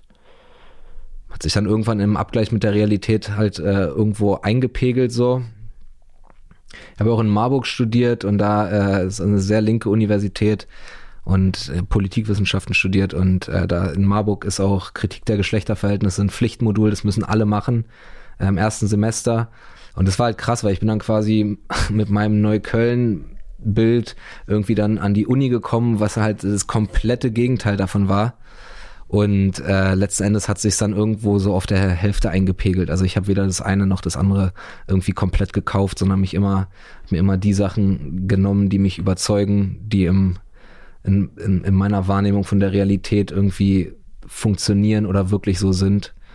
Und äh, ja, aber aufgewachsen bin ich mit einem, mit einem ganz klassischen, äh, weiß nicht, äh, den, den neuen Freund von deiner Ex-Freundin musst du boxen, Männ Männlichkeitsbild. So. Und, und war das, also wenn wir bei dem Bild bleiben, auf dem Spielplatz hinfallen als, als Kind, war das, äh, konntest du heulen und sagen, aua Papa oder aua, ähm, Boah, das weiß ich nicht mehr. Also was bei mir vielleicht noch ein bisschen was Besonderes ist, so, äh, ich bin halt ohne Mutter aufgewachsen, so ich hatte keine Frau im, im, in meinem Haushalt so, also Mhm. hatte eine kleine Schwester, die ist vier Jahre jünger als ich, aber ich bin ohne Frau aufgewachsen, ich hatte nur meinen Vater, ähm, aber der hatte, hat kein irgendwie besonders äh, äh, radikales Männlichkeitsbild oder sowas, wie es jetzt war, als ich als Kleinkind hingefallen ist, weiß ich nicht. Dadurch, dass mein Vater alleinerziehend mit drei Kindern war, bin ich auch sehr früh einfach sehr viel alleine spielen gegangen. So, wir haben in so einer, in meiner Siedlung waren ganz viele Kinder in meinem Alter so. Ich hatte da meine, da meine Freunde, war mit denen von morgens bis abends draußen, hab Fußball gespielt, äh, und, und die ganze Scheiße, die man halt so macht als Kind. So, äh, ja, mäßig. Ähm, Ich würde meiner Tochter wahrscheinlich auch sagen, sie soll nicht so rumheulen, wenn sie hinfällt. Also ich bin dann wahrscheinlich eher gegen Heulsusen, als äh, das jetzt irgendeinem Geschlecht zuzuordnen. Also, weiß nicht, ich meine. ja, aber, oder vielleicht doch heulen. Ist vielleicht doch auch eine, eine Lösung, wenn es Ja, wenn es wirklich was ist, dann ja, aber wenn es einfach nur so dann nicht. Kannst du, äh, also äh, jammern ist nicht so, ka- kannst du wahrscheinlich nicht so. Nee, jammern kann ich gar nicht leiden. Ja. Also ich bin jetzt überhaupt nicht so eklig, so schluck deine Gefühle runter, du bist ein Mann, Mhm. so mäßig, aber äh, ganz viele Sachen betrachte ich auch wirklich geschlechtsunabhängig. Also jammern finde ich nie gut. Mhm. Also ich finde das immer unattraktiv. Ich auch, ja. und äh, sich so äh, einigeln und irgendwie zu erwarten, dass irgendjemand anderes für einen die Probleme löst, finde ich auch nie gut. Mhm. So, und was ich bei Frauen am attraktivsten finde, ist, ist immer sowas wie Selbstständigkeit und Humor und äh, Intelligenz. Also, was ja äh, theoretisch wahrscheinlich äh, in so einer radikalen Auslegung eher männlich konstruierte Charakterzüge sind, aber das sind die Sachen, die ich einfach generell bei Menschen am coolsten finde. Also ich kann mit Leuten, die viel rumjammern oder die so in Selbstmitleid versinken, ich meine jetzt nicht so pathologische Depressionen oder sowas, ist nochmal ein ganz anderes Thema, aber einfach so Leute, die einfach nur so rumjammern und einfach so äh, nicht für sich selber einstehen können und, und, und, und nicht ihre eigenen Probleme angehen, das finde ich immer scheiße. Geschlechtsunabhängig. Mhm. So. Wir machen eine klitzekleine Pause für eine Werbung. Mein heutiger Werbepartner ist Powerbar mit dem Podcast Power Brains, das Sporternährungsquiz. Taucht ein in die Welt der Ernährung mit einem Podcast, der ganz anders ist als alle anderen. Habt ihr euch schon mal gefragt, ob Magnesium wirklich gegen Muskelkrämpfe hilft oder warum Kohlenhydrate so entscheidend für eure Sporternährung sind? Power Brains liefert nicht nur Antworten, sondern bringt euch das Wissen auf sehr, sehr unterhaltsame Weise näher und zwar in einem Quizformat mit drei Runden, in denen Punkte erspielt werden. Host Dani Herzog nimmt euch mit auf eine Reise durch sehr spannende Themen der Sporternährung. Hier erwarten euch nicht nur faktenreiche Interviews mit Größen wie Ironman-Gewinner Sebastian Kienle, Legende Joey Kelly oder TikTok-Fitnessstar Joe Wünsche, sondern auch ein einzigartiger Mix aus Quizshow, persönlichen Anekdoten und aufschlussreicher Wissensvermittlung. Powerbrains ist Infotainment pur, einfach, verständlich, inspirierend und mit praktischen Tipps, die ihr sofort im Alltag umsetzen könnt. Neue Folgen erscheinen jeden zweiten Donnerstag. Das Ganze gibt's auch als Videopodcast auf dem Powerbar YouTube-Kanal. Schaut und hört da mal rein. Den Link findet ihr wie immer in meinem Linktree in den Shownotes. Vielen Dank an Powerbrains, das Sporternährungsquiz, für die Unterstützung dieser Folge. Und nun zurück zum Gespräch. In einem YouTube-Kommentar Mhm. ähm, Oh, das sind die besten. Der soll man nicht so reden, Mann. Nein, in dem Fall ist es äh, ein Interview gewesen, nämlich ein Interview, was du für den MDR gegeben hast, das YouTube-Interview. Und hat einer geschrieben, Vater Lobrecht hat viel richtig gemacht. Smarter Typ mit Anstand und Herz. Oh, das ist ja lieb. Fand ich nämlich auch. Der liebste YouTube-Kommentar in der Währungsunion. Ähm, was war deinem Vater Frankie, glaube ich, ne? Frankie, Frank, Frank Äh. Lobrecht, bester Mann. Ähm, was war dem wichtig? Was hat er dir mitgegeben? Worauf hat er geachtet? Boah, jetzt kann ich rückblickend überhaupt nicht mehr so beurteilen, aber äh, was, was er da sagt, stimmt natürlich schon. Also viel von dem, wie ich bin, habe ich äh, one way or another von meinem Vater natürlich. Ähm, manche Sachen waren halt aus der Not heraus. Dadurch, dass mein Vater halt äh, drei Kinder alleine großziehen musste als, als Witwer äh, und äh, halt auch nicht arbeiten konnte, eine ganz, also 10, 15 Jahre lang, weil er halt drei kleine Kinder zu Hause hatte, ähm, musste ich halt äh, sehr früh selbstständig werden. So. Ich habe sehr früh angefangen, mein eigenes Geld zu verdienen. mit Jobs, also Nebenjobs, irgendein Quatsch halt. Äh, das, das sind so Sachen, so Charakterzüge, die mir jetzt sehr helfen, die aus einer Not heraus quasi entstanden sind, weswegen ich auch immer sage, dass ich es rückblickend wirklich als Privileg betrachte, so unterprivilegiert aufgewachsen zu sein, wie ich es bin. Weil das einfach manche Sachen schult. Aber ansonsten ist mein Vater, äh, auch wenn ich es als Jugendlicher und äh, vor allen Dingen als Jugendlicher natürlich nicht so gesehen habe, aber einfach ein sehr aufrichtiger, anständiger Typ, äh, der einfach Wert auf, auf, auf, auf diese Sachen legt, so. Und der ist irgendwie cool und äh, kommt so aus dem, aus dem echten Leben. Also mein Vater, natürlich hatten wir viele unsere Streitigkeiten, aber ähm, der, der wusste schon bei vielen Sachen auch einfach, auch einfach, wovon er spricht, so. Und äh, ein super Verhältnis zu meinem Vater seit, ja, seit ich erwachsen bin eigentlich. Aber über was habt ihr denn so, wenn man so bei den Lobrechts jetzt am, am, am Tisch sitzen würde, beim Abendbrottisch, über was habt ihr dann gesprochen? Also meine Eltern haben erstmal über die Arbeit gejammert mhm. und, ähm, und haben sehr viel darüber geredet. Was das ist so gute, das ist gut an einem arbeitslosen Vater. Genau. Ja, deswegen frage ich. Also so das, ähm, was, über was habt ihr euch wir hatten wirklich äh, meine, meine halbe Jugend lang nicht so viel Draht zueinander. Ah, okay. Also ich war immer draußen, viel, dann später habe ich halt viel gekifft. So, mein Vater hat einfach, äh, ich habe viel, ganz viel Ärger in der Schule gehabt und bla bla bla. Muss, bin auch von der Schule geflogen, musste auf der neuen Schule nochmal die Klasse wechseln und so eine Schoten. Und also mein Vater war irgendwie echt einfach, der hat, war quasi einfach darauf bedacht, dass ich keine wirkliche Scheiße baue, und ansonsten bin ich halt auch einfach ein krasser Dickkopf und habe mich halt auch wirklich einfach viel machen lassen. So. Und was würdest du sagen, also Frage jetzt von, von einem äh, Vater, der auch ein bisschen Angst vor vom Jugendlichen hat, der ja. im Teenageralter äh, vielleicht ein bisschen zu dickköpfig sein könnte. Äh, Wenn es dieses um dieses Anstand und Herz, das steht ja in dem YouTube-Kommentar drin. Ja. Wie hat er dir das, also das wird dem Vater zugeschrieben und das hast du ja auch bestätigt. Wie er hat einfach vorgelebt. Also mein Vater ist einfach ein sehr genügsamer, anständiger, ehrlicher, aufrichtiger und herzensguter Mensch.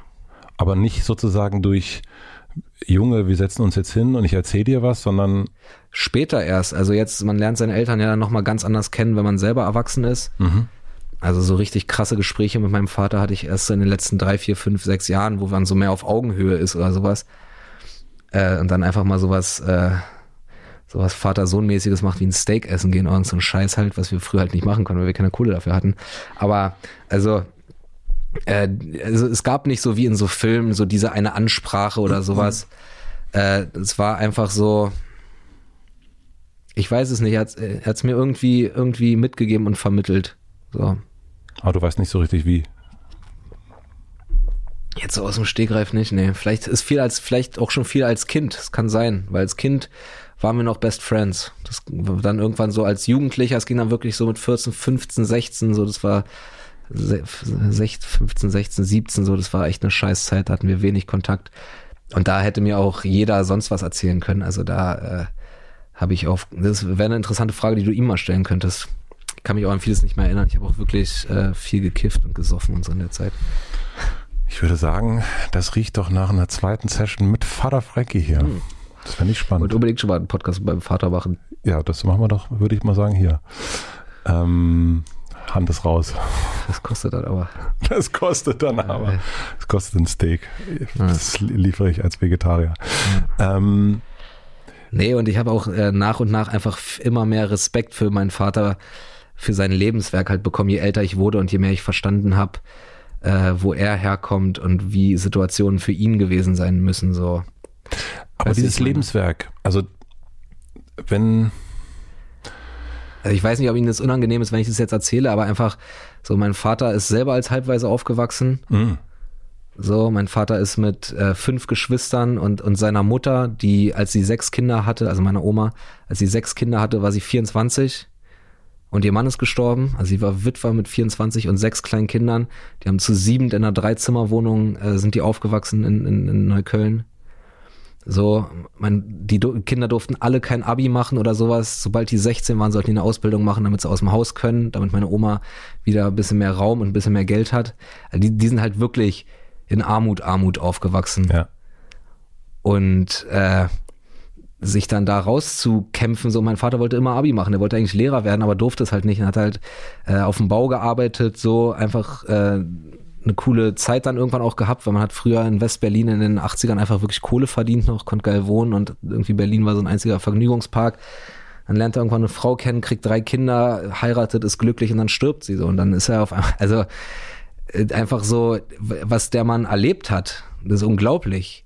Und wie der es geschafft hat, dass aus uns drei Kindern allen was geworden ist, so, das ist auch unglaublich. Und das sind so Sachen, die verstehst du nicht mit 17, wenn du destruktiv und nervig bist.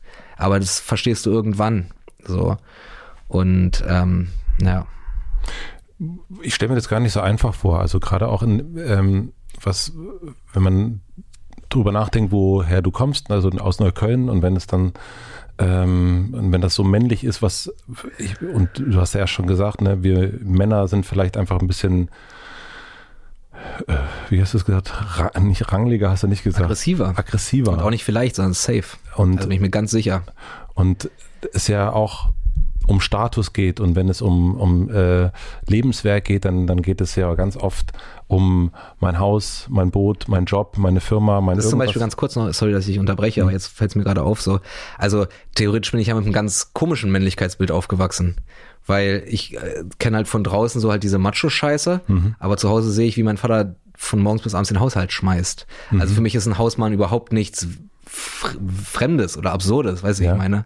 Also das ist auch noch eine interessante, äh, was weiß ich was, wie sagt man, Diskrepanz. Ja, sorry.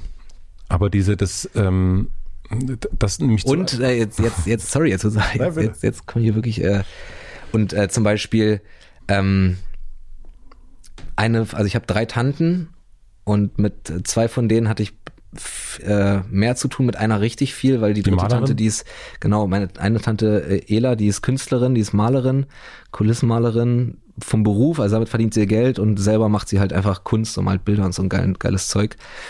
Und die war immer eine unabhängige, starke, arbeitende Frau. So, und das war noch am ehesten meine weibliche Bezugsperson in meiner Jugend. Also ich weil, verstehst du, was ich mhm. meine? Ich bin gar nicht so krass mit diesen klassischen Bildern aufgewachsen in the first place. Und deswegen gehst Meine du auch Tante nicht war immer, immer selbstgewählt solo.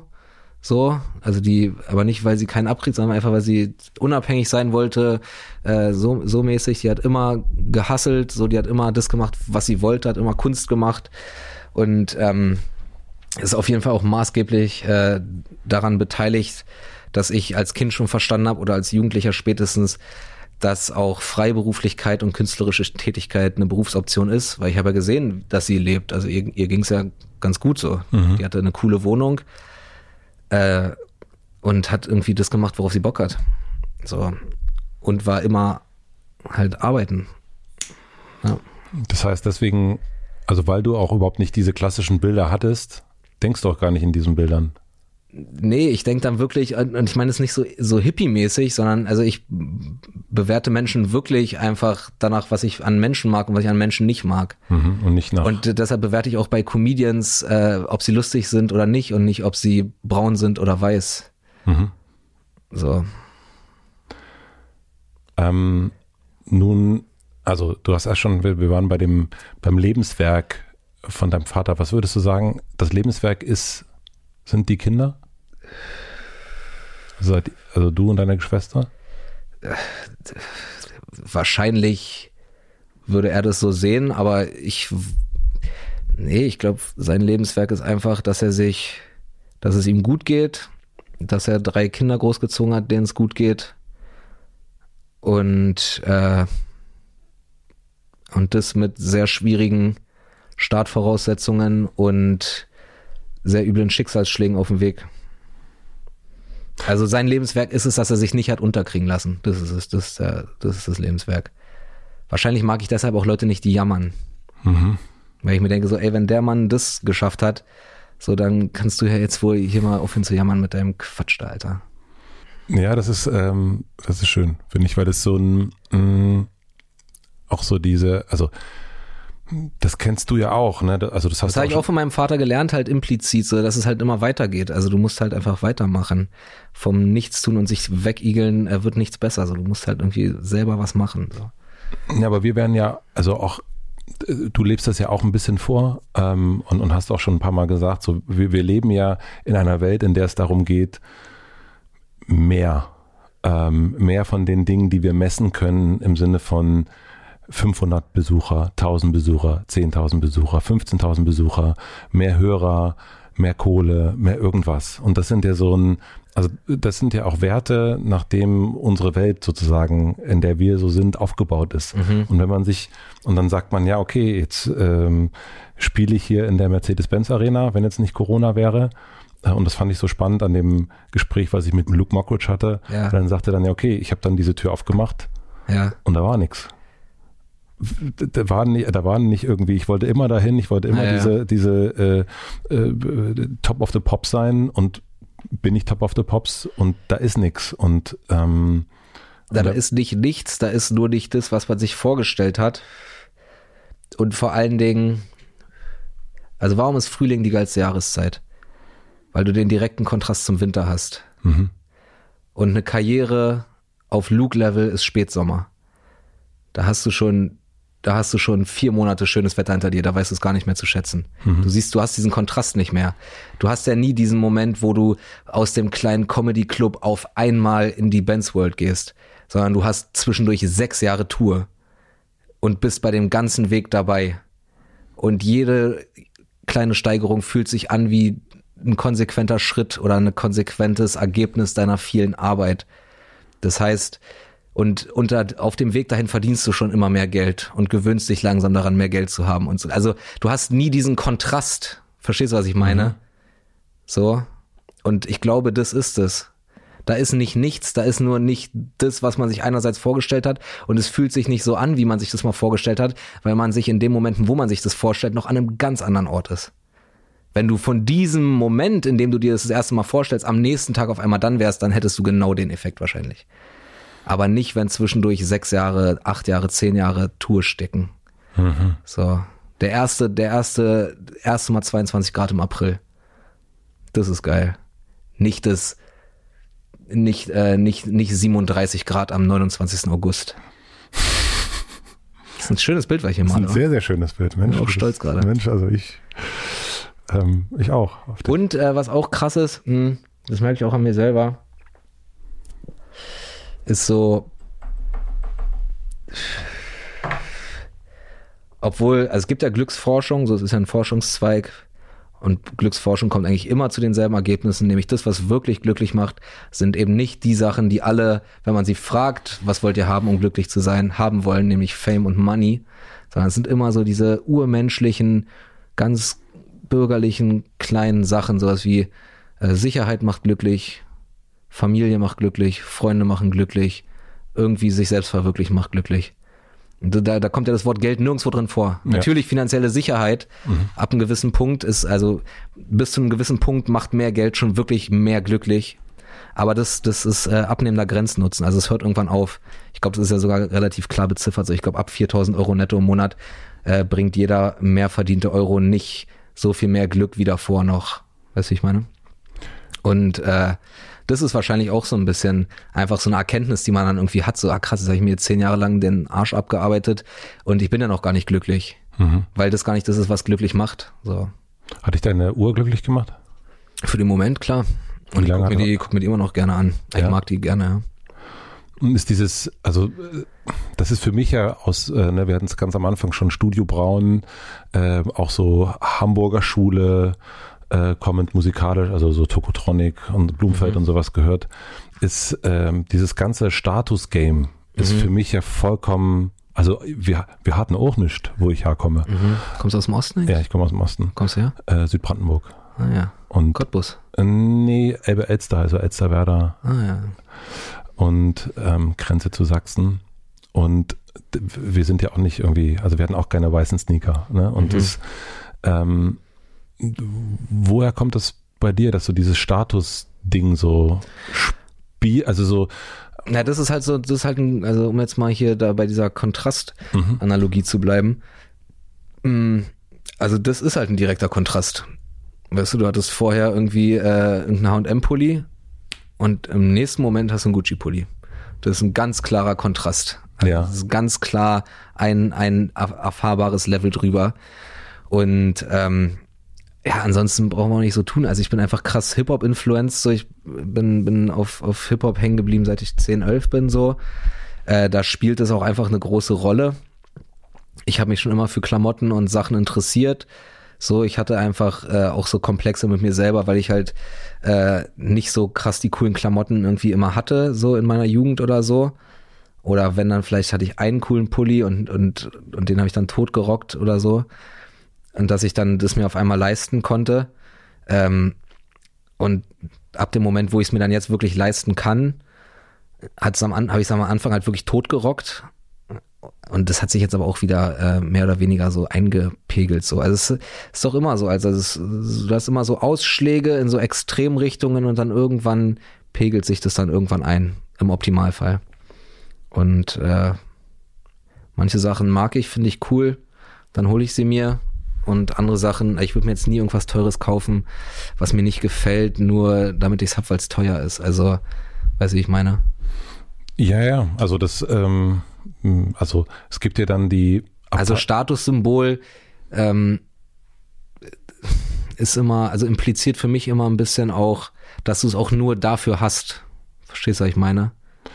das Und stimmt. Statussymbol hat auch immer ein bisschen was mit nach außen zu tun. Also manche Sachen macht man auch einfach für sich selber so.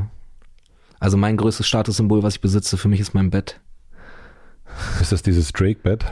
We weiß nicht, was Drake für ein Bett hat. Es gibt auch dieses, der singt auch da in Hotline Blink, singt er von diesem Bett, Ah ja. ähm, was ähm, äh, Pferdehaar oder irgendwas. Ja, Ähm, also Weiß nicht, aber auf jeden Fall äh, wie viel Geld hat's gekostet?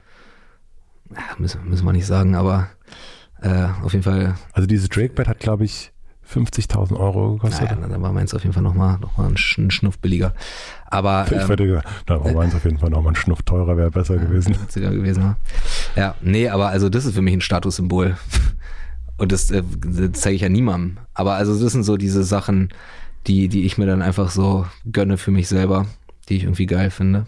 Und natürlich mag ich mag einfach coole Klamotten, also da brauche ich gar nicht groß drum rumreden. Und äh, ich finde es auch cool, Klamotten zu haben, die nicht jeder andere auch hat. So, das ist bei, bei teureren Klamotten halt oft der Fall.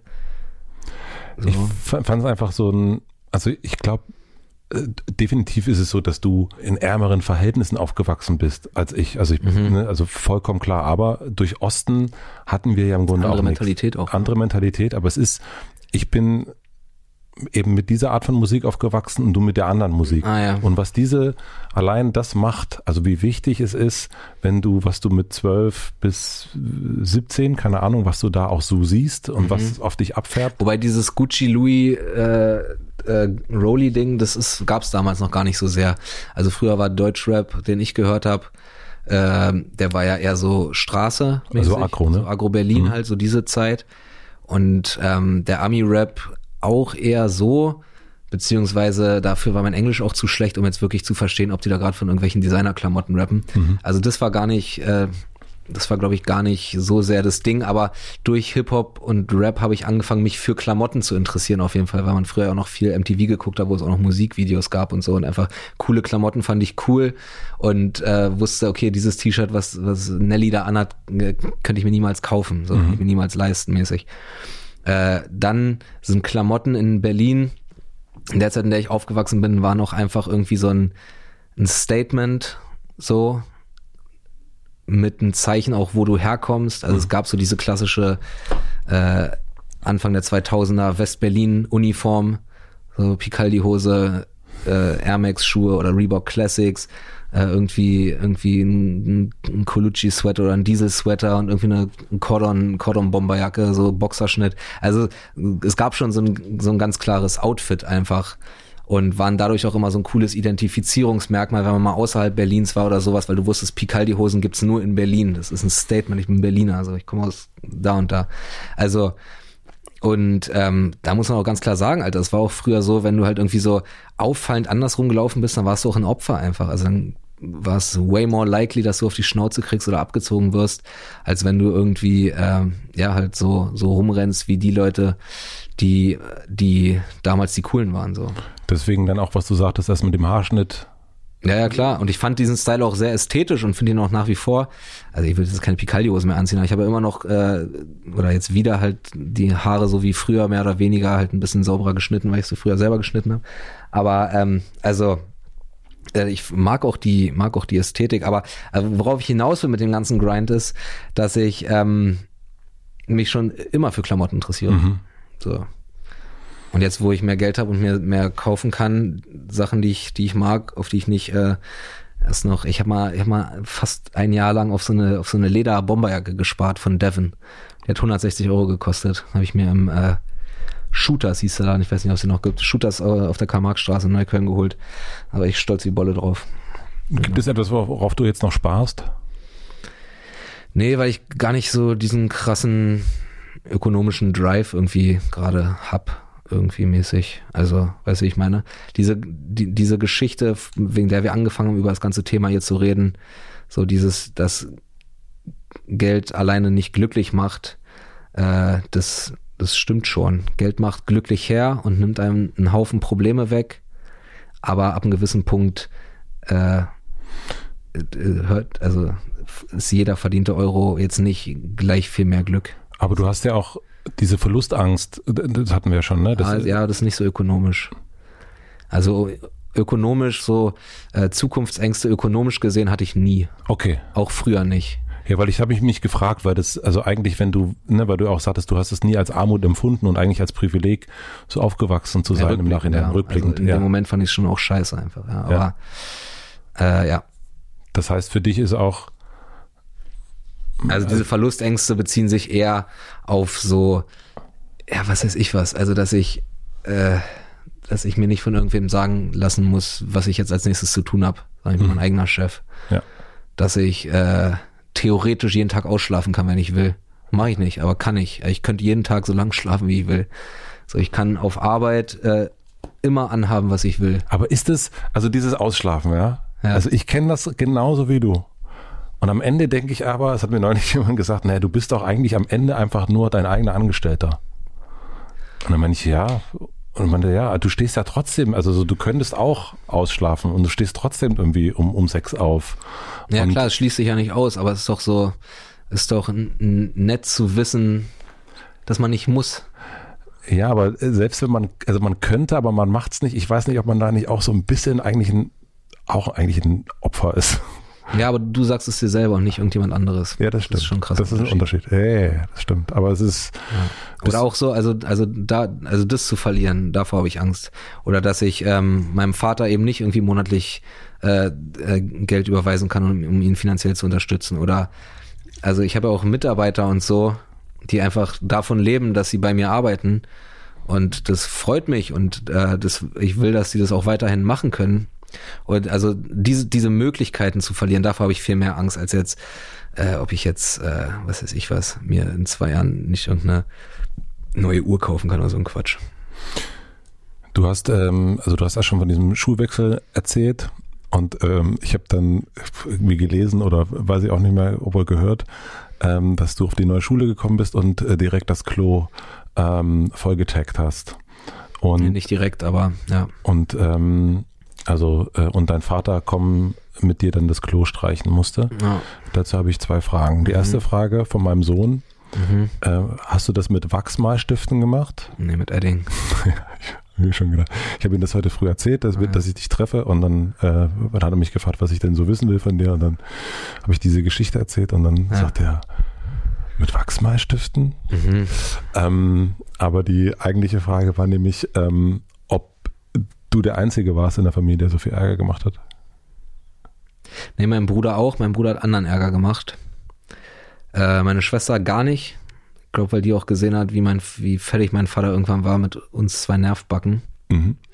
Die war, die hat wirklich nie Probleme gemacht. Die war immer lieb und, und nett und, und auch witzig und äh, hat so durchgezogen. Die macht, schreibt gerade ihre Masterarbeit in, in Literatur und Kunst und so. Die hat wirklich durchgezogen. Äh, aber mein Bruder und ich haben meinem Vater schon viele Kopfschmerzen gemacht. Und warum? Warum? Ja, ich habe das nicht verstanden. Also Naja, ich es ging ja nicht darum, meinem Vater Kopfschmerzen zu machen, sondern das, was wir hab, aber du hast ja haben. schon wirklich Ärger gemacht. Ja, aber das, was wir gemacht haben oder ich kann jetzt nur von mir reden, das, was ich gemacht habe, das habe ich ja nicht gemacht, um meinen Vater zu ärgern, sondern das war halt das, was ich machen wollte und as it happens war das aber irgendwas, was ihn geärgert hat. Also das, das ist ja schon eine Ursache-Wirkung äh, äh, Verkehrung. Aber ist das dann. Weil ich einfach ein Idiot war, ich war halt einfach, war halt einfach ein Chaot, war schon immer sehr sturköpfig, hatte immer ein Problem mit Autorität, ähm, war immer äh, so ein, ein Hirni, hatte immer viel Energie. Äh, aber wenn dieses Klo, also, äh, wenn man da, also es ist sehr lange her, aber hast du das gemacht, um zu sagen, euch zeige ich's? Das weiß ich gar nicht. Aber so, also so, so, sowas zu machen, ist das. Also nee, das so, war einfach so gaga. Also ich fand es halt. Du bist ja alleine, offensichtlich hast du es alleine gemacht, alleine im Klo. ja, aber das ist ja einfach nur, also irgendwie irgendwelche Wände vollmalen oder sowas. Also ich glaube, das hat fast jeder Jugendliche gemacht oder zumindest äh, jeder jeder Den du Jugendliche in Berlin, der mal irgendwie äh, was auf sich gehalten hat, er hat immer so ein bisschen rumgetaggt und, und, und, und so ein bisschen Quatsch gemacht. Also das war ja auch wirklich, äh, das war dann eine Sache, die eine wirklich größere Konsequenz hatte, weil ich dann nochmal die Klasse wechseln musste und weil mein Vater da halt so rein involviert war. Aber ähm, das war jetzt eigentlich von den Sachen, die ich gemacht habe, fand ich eigentlich eher harmlos. Also es waren auch nie so die großen schlimmen Sachen. Ich war halt einfach, ich habe einfach wirklich mir nichts sagen lassen. Ich war immer anti. Und ähm, wenn man so mit seinen Freunden, Klassenkameraden irgendwas ausgemacht hat, habe ich das auch immer durchgezogen. Er hatte nicht so Angst vor Konsequenzen. War immer irgendwie ein kleiner blonder Junge, äh, der umgeben war von Jungs, die in seinem Alter meistens größer waren als er und meistens schwarze Haare hatten. Und äh, hat halt einfach so meine, meine Komplexe um, mit, mit mir deswegen so und wollte halt einfach kein Opfer sein.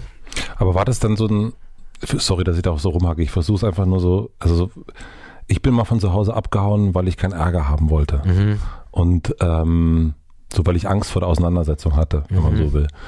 Und mh, mm, ich habe aber nie so im, im Sinne so gestört oder irgendwas kaputt gemacht oder so. Also, mhm. so, also das ist ja wirklich so Vandalismus und das ist ja irgendwie so, ist es dann gegen gegen diese Autorität sein oder ist es ähm, Anerkennung haben wollen von den anderen, dass man so tough ist und sowas macht? Oder also dieses Ding in particular, auf dem du hier gerade so rumreitest, das, das war für mich wirklich so unbedeutend und egal, dass ich da gar keine nee, Erinnerung habe. Nein, aber so generell, also das muss auch gar nicht. Ja, es Ding war, war so ein Cocktail aus allem. Also ich wollte, ich war, hatte einerseits wie gesagt ein Autoritätsproblem, so. Äh, wollte mir nichts sagen lassen und lass mir immer noch ungern was sagen, ehrlich gesagt. Außer, außer von Leuten, wo ich irgendwie, wo mich deren Meinung wirklich interessiert und die nicht einfach qua Funktion irgendwie äh, eine, eine Gewalt über mich haben. So. Mhm. Ähm, ja, und wie gesagt, ich wollte ich wollte einfach kein Opfer sein. Und als blonder Junge in Neukölln bist du tendenziell ein Opfer. Hast du dich in diesen vielen Gesprächen mit deinem Papa irgendwann bei ihm entschuldigt? Ich glaube nicht. Aber ich glaube, äh, das braucht es auch nicht. Aha. Weil äh, der, der hat mich ja auch verstanden. Also der weiß ja auch, dass es auch für mich nicht einfach war. So alles. Beziehungsweise auch, dass, dass ich ihm nichts Böses wollte oder ja. sowas. Also äh, er hat sich ja auch nie bei mir entschuldigt. Also trotz allem, dass er ein, ein super Vater war und so hat er auch Fehler gemacht. Äh, und dafür erwarte ich aber auch keine Entschuldigung oder sowas. Es war ja nie irgendwas Unverzeihliches. Es waren einfach nur äh, Vater, Sohn, äh, beide irgendwie in ihrer Sicht gefangen, beide manchmal sehr sturköpfig und konfrontativ, die dann so aneinander geraten. Also es war jetzt nichts, nichts nicht Normales, sagen wir mal mhm. so. Also nichts, was jetzt irgendwie noch so ein krasses, klärendes Gespräch irgendwie erfordert, mäßig.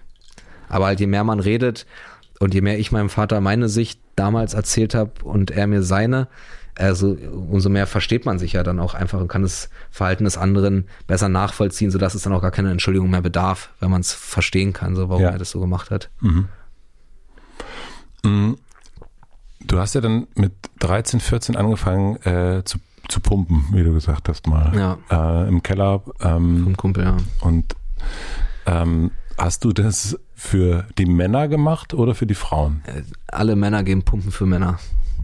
Jeder, der was anderes sagt, lügt. Ja. Ich hatte mal so einen Joke, irgendwie, äh, irgendwelche Bros gehen, gehen vier Jahre, äh, äh, trainieren vier Jahre auf Masse, nur damit ihm am Ende ein anderer Mann sagt, stabiler Lat, Bro. Ähm, ja, nee, also ich habe mal äh, angefangen mit Fitness, äh, habe ich tatsächlich wegen einer TAF, wegen einer Pro-7-Sendung, die es, glaube ich, immer noch gibt, aber früher auch. Und da hat der zwölfjährige Felix irgendwie aufgesch aufgeschnappt, äh, Frauen stehen auf Sixpacks. Und dann hat der zwölfjährige Felix angefangen, Sit-Ups zu machen. Ähm, also es war immer so beides. Also ich wollte halt irgendwie ein bisschen, ich war halt wirklich ein, war ein bisschen so ein Spätzünder, so ich sah sehr lange sehr jung aus, bin eigentlich auch ein ziemlicher Lauch, so ich bin sehr dünn gewesen. Also dünn und klein, sah jung aus, war blond. Und äh, natürlich war so ein bisschen Pumpen einfach, um nicht mehr ganz so äh, lappig auszusehen, einerseits. Und andererseits äh, war natürlich trotzdem auch der Nebeneffekt, dass ich bei TAF aufgeschnappt habe, dass Frauen ähm, auf Männer mit Sixpacks stehen. Und wann hast du das erste Mal gemerkt? And they do. Spaß. Ja, maybe, äh, also was würdest du sagen? Stehen Frauen auf Sixpacks oder nicht? Ich glaube immer weniger. Also je älter die werden, umso weniger. Aha. Frauen sind viel weniger oberflächlich, als man denkt, glaube ich. Also ich glaube, es ist viel wahrscheinlicher, dass eine sehr hübsche Frau, einen, sagen wir mal, einen Freund hat, bei dem man überrascht ist, dass es ihr Freund ist optisch, Mhm. hat, als umgekehrt. Mhm.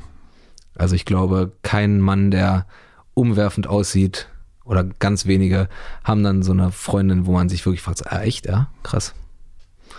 Ich glaube, Frauen äh, achten auf andere Sachen mehr. Und Männer ab einem gewissen Alter ja eigentlich auch. So, aber äh, ich glaube trotzdem, dass viele Frauen äh, Sixpacks schon attraktiv finden. Aber ob das dann jetzt über, äh, ja, man findet den halt hot oder man bums vielleicht einmal mit dem hinausgeht, so kann ich nicht beurteilen. Was finden die Frauen an dir gut? Mit denen du näher zu tun hast? Tja, keine Ahnung. Ich glaube, äh, Humor ist schon immer eine gute Sache. Aber das finden ja, Bitte? das finden ja alle. Ja, ja. Also Ja, das ist ja so, sozusagen, das ist ja so ein bisschen, Humor, ey, Humor ist auch wirklich eine der besten Soft Skills, die es gibt. ja. Also ich würde allen Leuten empfehlen, äh, Humor zu haben. Problem ist, das hat halt nicht jeder. Ja. Also Humor ist wirklich eine gute Sache. Wann hast du das erste Mal gemerkt, dass dein Lächeln eine ziemliche Granate ist und da bei Frauen ziemlich viel anrichten kann, im positiven Sinne? Na, Das, jetzt, das sagst du ja jetzt einfach so. Ich weiß es nicht. Also ich, ähm, ich bin weniger eitel, als man, als, als viele glauben, tatsächlich.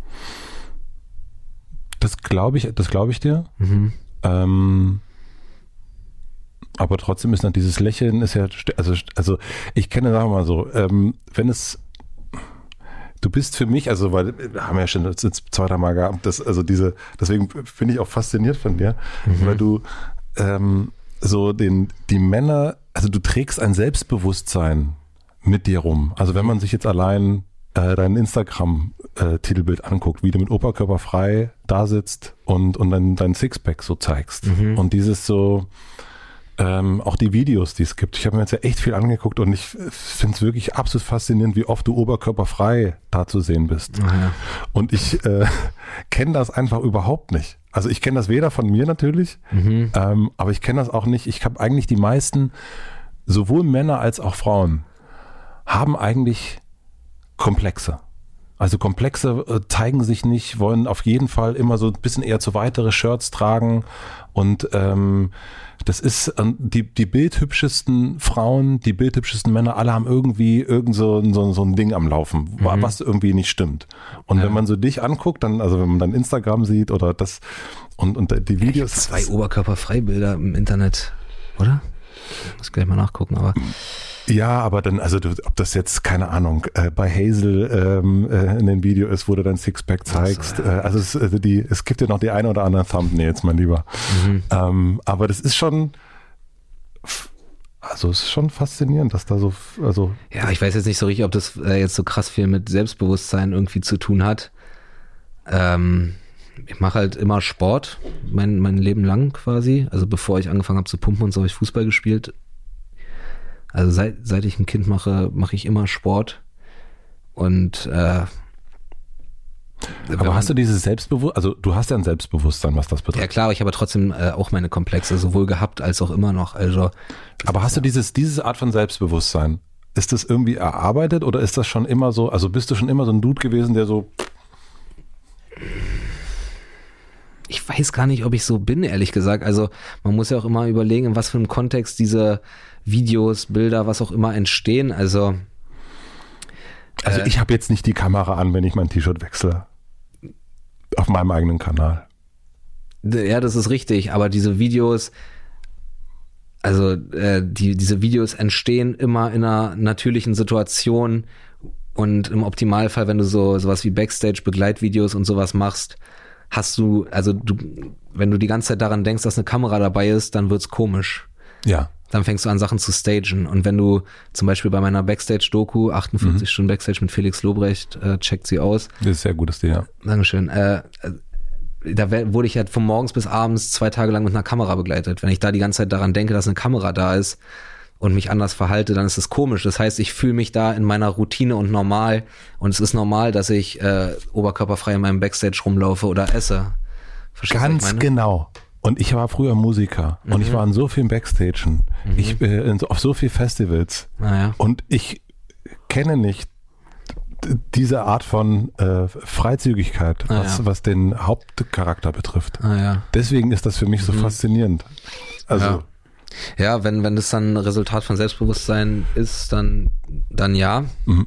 Trotzdem habe ich äh, wie jeder andere auch ganz normal meine, meine Komplexe oder Dinge, wo ich glaube, dass sie eine Problemzone sind. Äh, diese ganzen, diesen ganzen Gaga-Quatsch.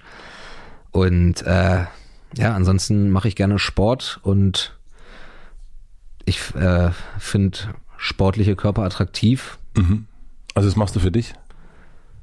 Klar, also ich fühle mich dadurch besser fühle mich besser, wenn ich, wenn ich fit bin und, und, und gut aussehe.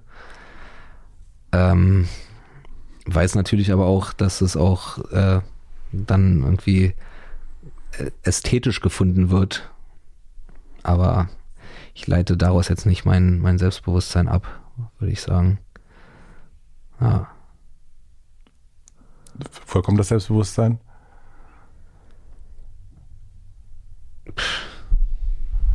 Finde ich, dass ich so auffallend viel Selbstbewusstsein habe.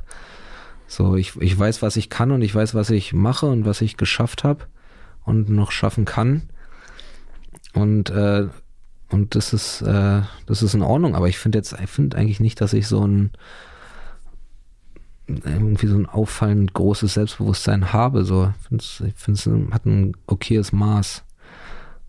Also, ich komme einfach aus Indiehausen, also deswegen ist es vielleicht, es wirkt, wird das unter Umständen. Indiehausen. Indiehausen nenne ich das jetzt mal. Ah ja. Ich, ich also wie gesagt, ich habe Ach so, verstehe. So, ne, also so äh, Lurchhausen. Ja. Also was ich vielleicht sagen kann, was immer als sehr ähm, angeberisch oder zu selbstbewusst wahrgenommen wird, ist so, dass ich, ähm, also ich eier nicht rum mit den Sachen, die ich hab und kann. Ja. Also, weißt du, wie ich meine?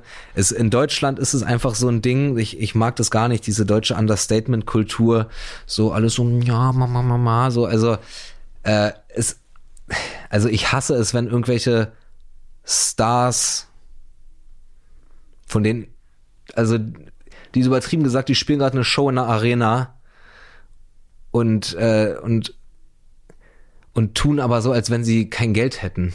Also, weißt du, was ich meine? Also ich finde es so ein bisschen, also so, äh, ich, diese, so eine, so eine, so eine krasse zu, Zurückhaltung mäßig, so, die so ein bisschen fake ist, finde ich immer so, finde ich immer so komisch. Also es ist doch völlig absurd zu glauben, dass jemand, der viermal die Woche im Fernsehen ist, äh, so einer von uns ist, so nach dem Motto, weißt du, wie ich meine?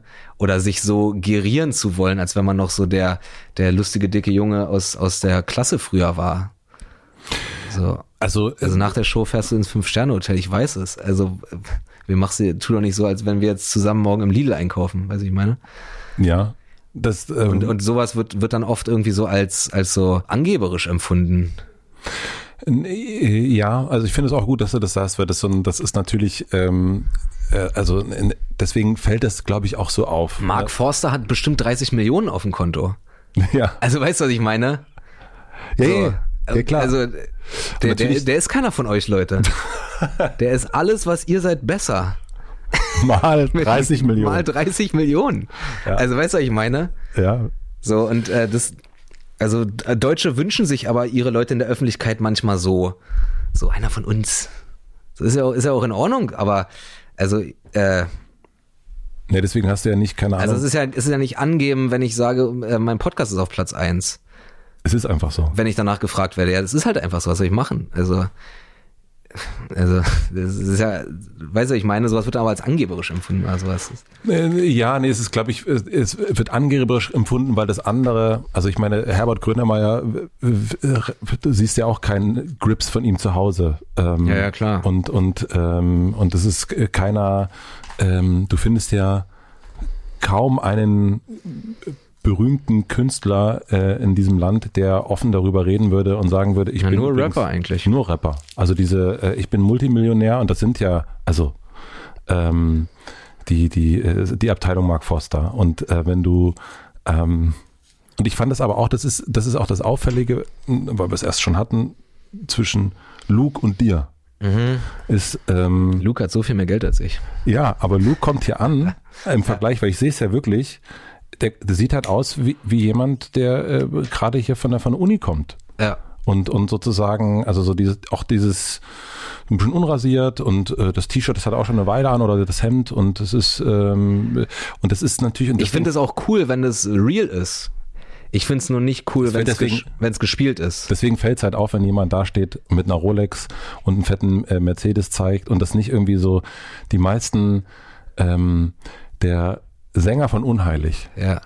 ähm, der ist, äh, ich, ich war auf einem Konzert, weil ein Freund von mir im Vorprogramm gespielt hat. Ah, ja. Und der hat ja immer so Ich wollte gerade fragen, was da die Ausrede für ist. Ja, ja. Und der hat immer, ähm, der, das, das ganze Publikum war voll mit, mm, ja, Monis, sag's doch. mit Monis. Und er ist aber halt mit dem Porsche vor die Bühne, also hinter die Bühne zum Backstage gefahren, ausgestiegen und auf die Bühne gegangen. Ja. Und hat dann aber so von diesen, von diesen schwerfälligen Dingen gesungen. Und das, ich dachte, das ist so, das ist wirklich richtig. Ja, genau, also äh, ich, ich kenne ja Luke. Mhm. Schöne Grüße an der Stelle. Shoutout an dieser Stelle. Shoutout an der Stelle. Der ist ja wirklich so, der macht sich wirklich nichts aus Geld. Und das, Ja. ist, ja, das ist dann auch cool. Also wäre Das ist auch total gut. komisch, wenn der dann auf einmal so flexen würde. Aber so Leute, von denen du weißt, äh, dass die sich gönnen, Mhm. die dann aber in ihre Rolle schlüpfen, um den Leuten zu gefallen, sowas finde ich dann immer bisschen äh, wack. So, weißt du, ich meine? Mhm. Also ich finde generell Authentizität währt immer am längsten. Auf jeden Fall. Ja. Und ja, das ist eigentlich mein ganzer Punkt. Und ein, ein Teil meines Charakters ist halt dann manchmal so, dann ist es halt ein bisschen braggy oder ich bin auch manchmal einfach sehr, sehr direkt so oder was weiß ich was und das wird dann vielleicht manchmal als angeberisch oder als sehr großes Selbstbewusstsein oder Ego empfunden. Ich selber finde es eigentlich, äh, finde es eigentlich nicht so krass so mäßig. Na, es ist, Ja, weiß nicht. na, es ist einfach so eine, ähm, ich mag deswegen. also angeben mag ich trotzdem nicht. Ich mag keine Angeber. Ich mag ein gemischtes Hack so gern, dass es, also diese, ähm, was man an euch beiden so merkt, an, an, an, an, an Tommy und dir, ist eigentlich so diesen, ähm, du hast gar kein Problem, jemandem zu sagen, nein, möchte ich nicht. Ah ja. Und äh, bei Tommy, Tommy hat ein Problem, das jemandem ganz deutlich zu sagen. Tommy ist sehr harmoniesüchtig, ja. Genau, und das ist, ähm, und das mag ich, weil es so ein, also weil ich bin auf jeden Fall auch äh, pro Tommy, was das betrifft, weil ich dann auch mal denke, ah, es tut mir leid, also ähm, und ich, das braucht richtig viel, um zu sagen, so jetzt aber nein. ja. Und ähm, Ich wäre auch manchmal ein bisschen mehr gerne so, weil das einem viele Sachen auch leichter macht. Macht einem auch viele Sachen schwerer, aber auch glaube ich Sachen auch. leichter. Also ich finde, also ich finde dieses, ähm, ähm, du hast es mal gesagt im, im, im Bezug, da ging es um Witze. Ähm, wenn man weiß, was die Haltung ist, dann kann man eigentlich jeden Witz machen. Ja. Und, ähm, und dann kann man sich auch verstellen in den Stimmen und, und in den Positionen und so weiter, wenn klar ist, dafür Ja, ja. stehst du.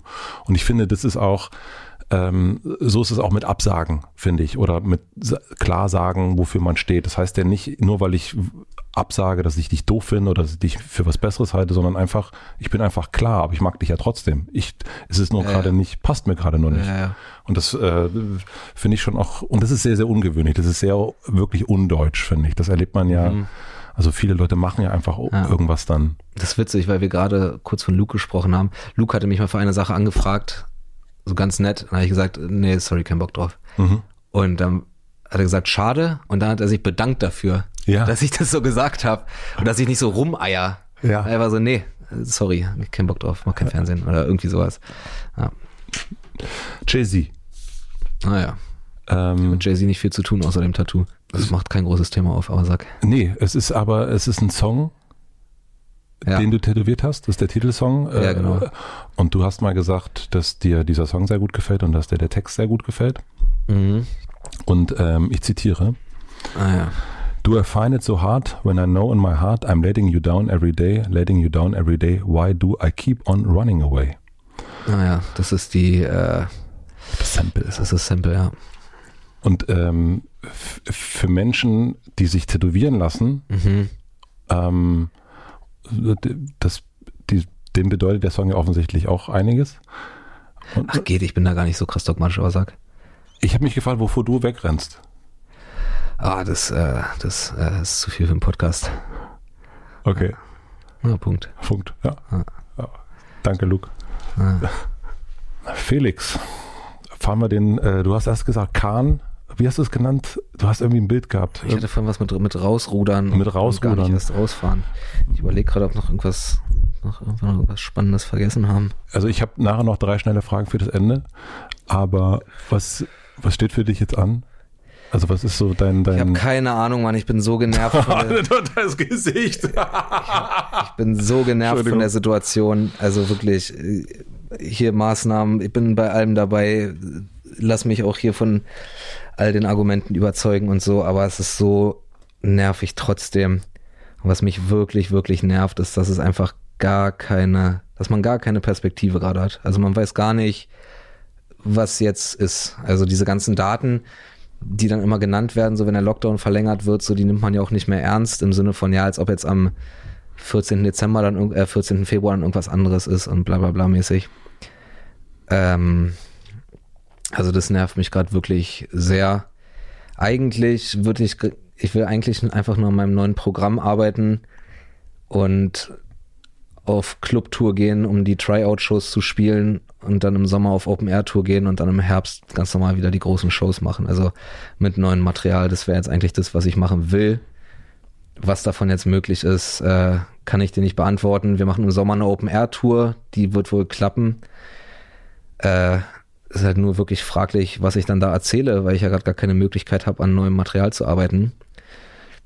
Tja, das ist ein bisschen nervig. Ansonsten mache ich ein bisschen YouTube-Quatsch, ein bisschen Podcast-Quatsch und sitze hier meine Zeit ab, Alter. Also, Ist das, ähm, also diese, also ich habe in dieser, was mich gewundert hat, ich habe während dieser ganzen Lockdown, was so entsteht, Zeit und, und auch wenn ich mit, mit Kreativen, mit Künstlerinnen spreche, den wenigsten fällt gerade richtig was ein. Also die meisten haben irgendwie Probleme. Output braucht Input. Ja. Und wir haben gerade keinen Input, beziehungsweise alle denselben Input. Und das ist scheiße. Und es ist ja gar nicht mal so auf, äh, im, im Sinne von, man klaut sich irgendwas zusammen, sondern einfach, es ist so, ein, so eine tote Zeit irgendwie. Ne? Man, es ist nicht. Ja, du erlebst Sachen, indem du was erlebst. Mhm. Und gerade erlebt halt keiner was. Und also Corona-Jokes äh, wurden alle gemacht. Also ich glaube, ich habe einen, den es noch nicht gibt. Den, den mache ich dann irgendwann mal, aber ansonsten äh, ist es halt wirklich, also alles so Thema Langeweile, Thema zu Hause bleiben, Thema Corona, kannst du alles vergessen. Alles sind ja gerade so die Sachen, die alle beschäftigen irgendwie mäßig. Aber es will auch niemand mehr wissen. Es will auch kein Ich Mensch. glaube nicht. Ich glaube, äh, ich würde auch äh, Leuten davon abraten, jetzt irgendwie fettes Corona-Material zu schreiben, weil ich glaube, die Leute freuen sich eher drüber, äh, mal nicht sich damit zu beschäftigen, wenn das, wenn das endlich mal einigermaßen im Griff oder vorbei ist. Was ist das Erste, was du machen wirst? Mhm. Auftreten. Ich werde halt, äh, an dem Tag, wo es wieder erlaubt ist, gehe ich äh, zum Open Mic. War voll ärgerlich so. Wir waren äh, im Herbst, gingen ja noch kleine Shows. Mhm. Und da haben wir halt wirklich so drei, vier Mal die Woche irgendwie, äh, bin ich aufgetreten. Und da kam auch wirklich jedes Mal irgendwie was Geiles Neues dazu und immer mehr und immer mehr. Da ist es gerade so richtig geil gewachsen, das neue Material. Und dann war auf einmal so ein, so ein Cut Open End und der ist immer noch Open End. Ich glaube, nicht mal beim, nicht mal nach dem ersten Lockdown bin ich so lange nicht aufgetreten wie jetzt. Ich glaube, mein letzter Auftritt war so, na, vor drei Monaten ungefähr. Wie war das im, naja doch, beim ersten Lockdown waren es so drei bis vier Monate, also ungefähr, ja. Ist auch voll nervig, dann wieder reinzukommen. Das ist ein ganz komisches Gefühl. Muss man auf einmal wieder ein richtiger Anfänger. Ja, ich finde das aber ich, ähm, also man, wir haben über Helden auch schon so ein bisschen gesprochen, aber die haben ja alle irgendwann so, es gibt ja immer so einen so so ein Knick und es, es gibt Richtungswechsel und es gibt nochmal so was anderes und ich finde, das ist so, also so, ich habe, als ich Hype zu Ende geguckt habe und jetzt so die, die letzten Tage so dein, dein Zeug reingezogen habe, mhm. habe ich so gedacht, ah, ich freue mich, ich bin voll gespannt, was jetzt passiert. Also ah, so, das cool. ist, ähm, und das ist in irgendeiner Art, also dass diese Bremsung, die, die erste Vollbremsung ja seit, seit vielen, vielen Jahren für dich ist. Und ich bin super gespannt, wie du, was du mit dieser Bremse machst. Und das ist, ähm, deswegen ja. ist das künstlerisch, bin ich so als, ähm, als äh, freudiger Beobachter denke ich so, yes, ich bin, bin, bin da ähm, total gespannt darauf, also was da ja. passiert. Ja, das ist cool. Ja, ich äh, war auch wirklich zuletzt sehr zufrieden mit dem, was ich so an neuem Zeug hab. Also neues Zeug macht immer mehr Spaß als altes, aber ich hatte von Hype auf Kenneck hatte ich wirklich das Gefühl, dass alles aus Hype besser ist als alles aus Kenneck. Und jetzt, ja, ich habe ungefähr so 30 Minuten habe ich schon wieder zusammen irgendwie an neuem Material und die finde ich eigentlich auch alle besser als alles aus Hype. Also das, das, das funktioniert schon. Ich würde würd jetzt einfach nur gern, gern weiter dran arbeiten. So. Ja. Ich habe fürs Ende noch drei schnelle Fragen. Woraus? Also, ähm, hm. Was möchtest du gewesen sein? Was möchte ich gewesen sein? Ja. Ja, ein guter, ein guter Mensch. Und äh, ich würde mir wünschen, dass Comedy größer wird in Deutschland. Und da würde ich dann auch gern irgendwie einen, einen guten, einen großen oder guten Beitrag irgendwie zugeleistet haben wollen. Ja, und ansonsten, ja, ich weiß nicht, wäre wär für meine Freunde gern ein guter Freund, für meine Familie gern ein gutes Familienmitglied, so mäßig. Ich frage am Ende meistens nur nach Buch, Film, ähm, irgendwas Tipps und vielleicht fällt dir was ein, was du, ähm, wie, wie sagt du, nennst das immer, das, äh, äh bei gemischtes Hack gibt es immer äh, nicht Wiedervorlage, sondern Bezug. Bezugnahme. Eine Bezugnahme. Und vielleicht ist das, könnte das eine Bezugnahme auf unser Gespräch sein. Fällt dir da was ein, was sich Menschen danach hier angucken, lesen könnten? Ah. Äh. Vielleicht ein Buch, was dich sehr. Ja, eine ganze Menge. Also Bücher. Ich, ich lese nicht so viele Romane. Ich lese eher so, ja, weiß nicht, Sachbücher im weitesten Sinne.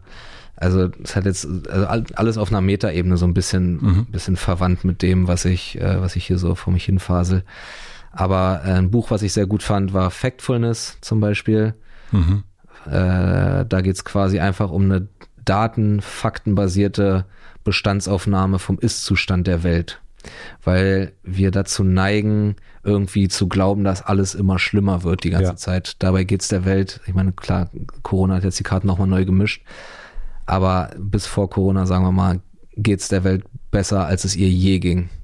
Allen Menschen auf der Welt. Nicht irgendwie sieben weißen Männern, sondern Armut gab es noch nie so wenig wie jetzt. Es gab noch nie so, so wenig Kindersterblichkeit. Es gab noch nie so wenige Menschen auf der Welt, die nicht lesen konnten. Es gab noch nie so wenige äh, Mädels und Frauen, die, äh, die nicht zur Schule gehen können. Also alles Schlechte gab es noch nie, war noch nie besser als jetzt. Mhm.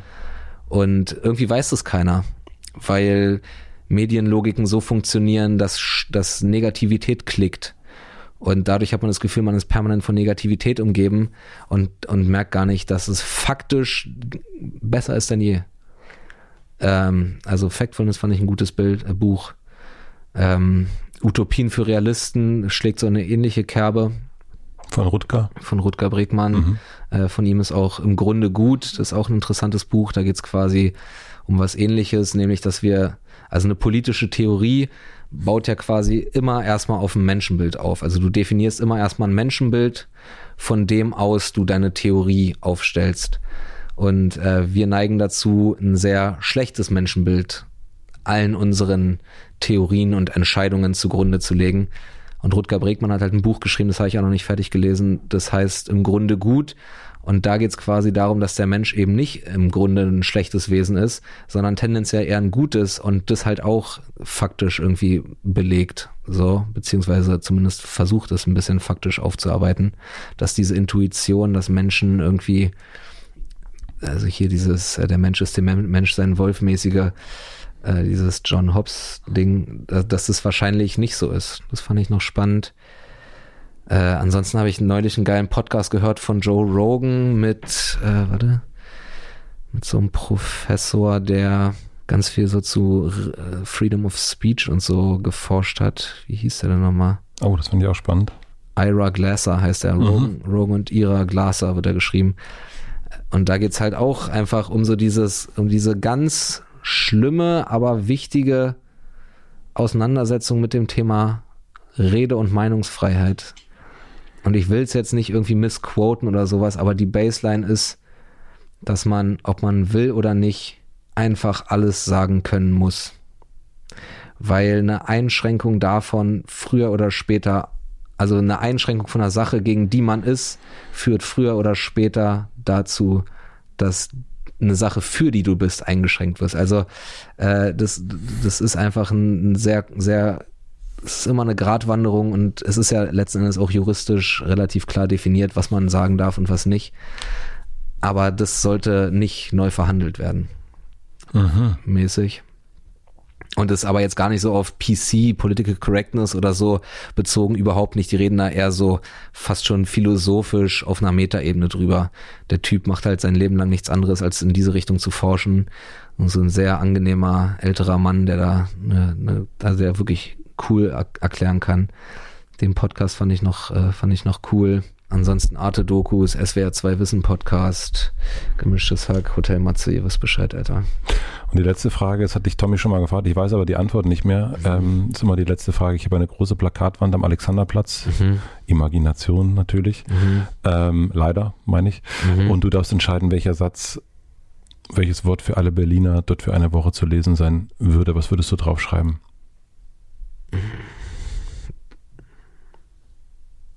Wann, wann hängt es? Jetzt gerade? Zeitlos. Zeitlos. Absolut zeitlos. Wir haben noch keinen festen Hängetermin. Ja, sowas, sowas, so eine süße Antwort wäre jetzt natürlich, seid lieb zueinander. Aber vielleicht würde ich auch einfach, äh, vielleicht würde ich einfach schreiben, kauft euch Tickets für Felix Lobrecht. Nee. Ich würde schreiben, kauft euch Tickets für Felix Lobrecht. Nee, nee, nee, nee, nee. keine also, Eigenwerbung. Keine Eigenwerbung. Ach, keine Werbung. Ja, dann, äh, ja, oder, oder kommt mal alle klar, Alter. Oder macht mal alle, löscht Twitter. Das, das schreibe ich da hin. Löscht mal alle Twitter. Löscht Twitter. Löscht Twitter. Wow. So progressiv. Mhm. Löscht Twitter. Ah, das ist auch noch ein sehr guter Talk. Äh, Tristan Harris und Joe Rogan. Da geht's um den, um den Social Media Gaga. Also Tristan Harris ist einer von den Machern von The Social Dilemma, mhm. einer Doku, die ja auf Netflix auch äh, absoluter Hit war. Und äh, er ist einer von den, von den Machern und redet da nochmal zwei Stunden viel detaillierter und so ein bisschen, ich mag immer so diese Netflix-Dokus, die sind mir immer so ein bisschen zu spektakulär alle. Aber es ist halt, ich mag halt einfach so Gespräche, wo er dann wirklich so elaborieren kann, was er da, also was so seine Punkte sind. Und das ist wirklich was in einer Welt, wo Social Media so wichtig ist, gerade jetzt im Lockdown, wo Menschen wahrscheinlich noch mehr Handyzeit haben. Da ist es schon wirklich wichtig, eine Awareness zu haben, wie diese Apps funktionieren. Aber ich glaube, löscht Twitter ist eine gute Nachricht an Berlin. Den nehmen wir. Felix, ich danke dir, dass du, ich glaube, wir waren sehr, sehr unwitzig. Ja. Also das fand ich, fand ich gut. Ja, ja. Ich, ich danke dir. Wir könnten einen Frauenpodcast starten. Tschüss.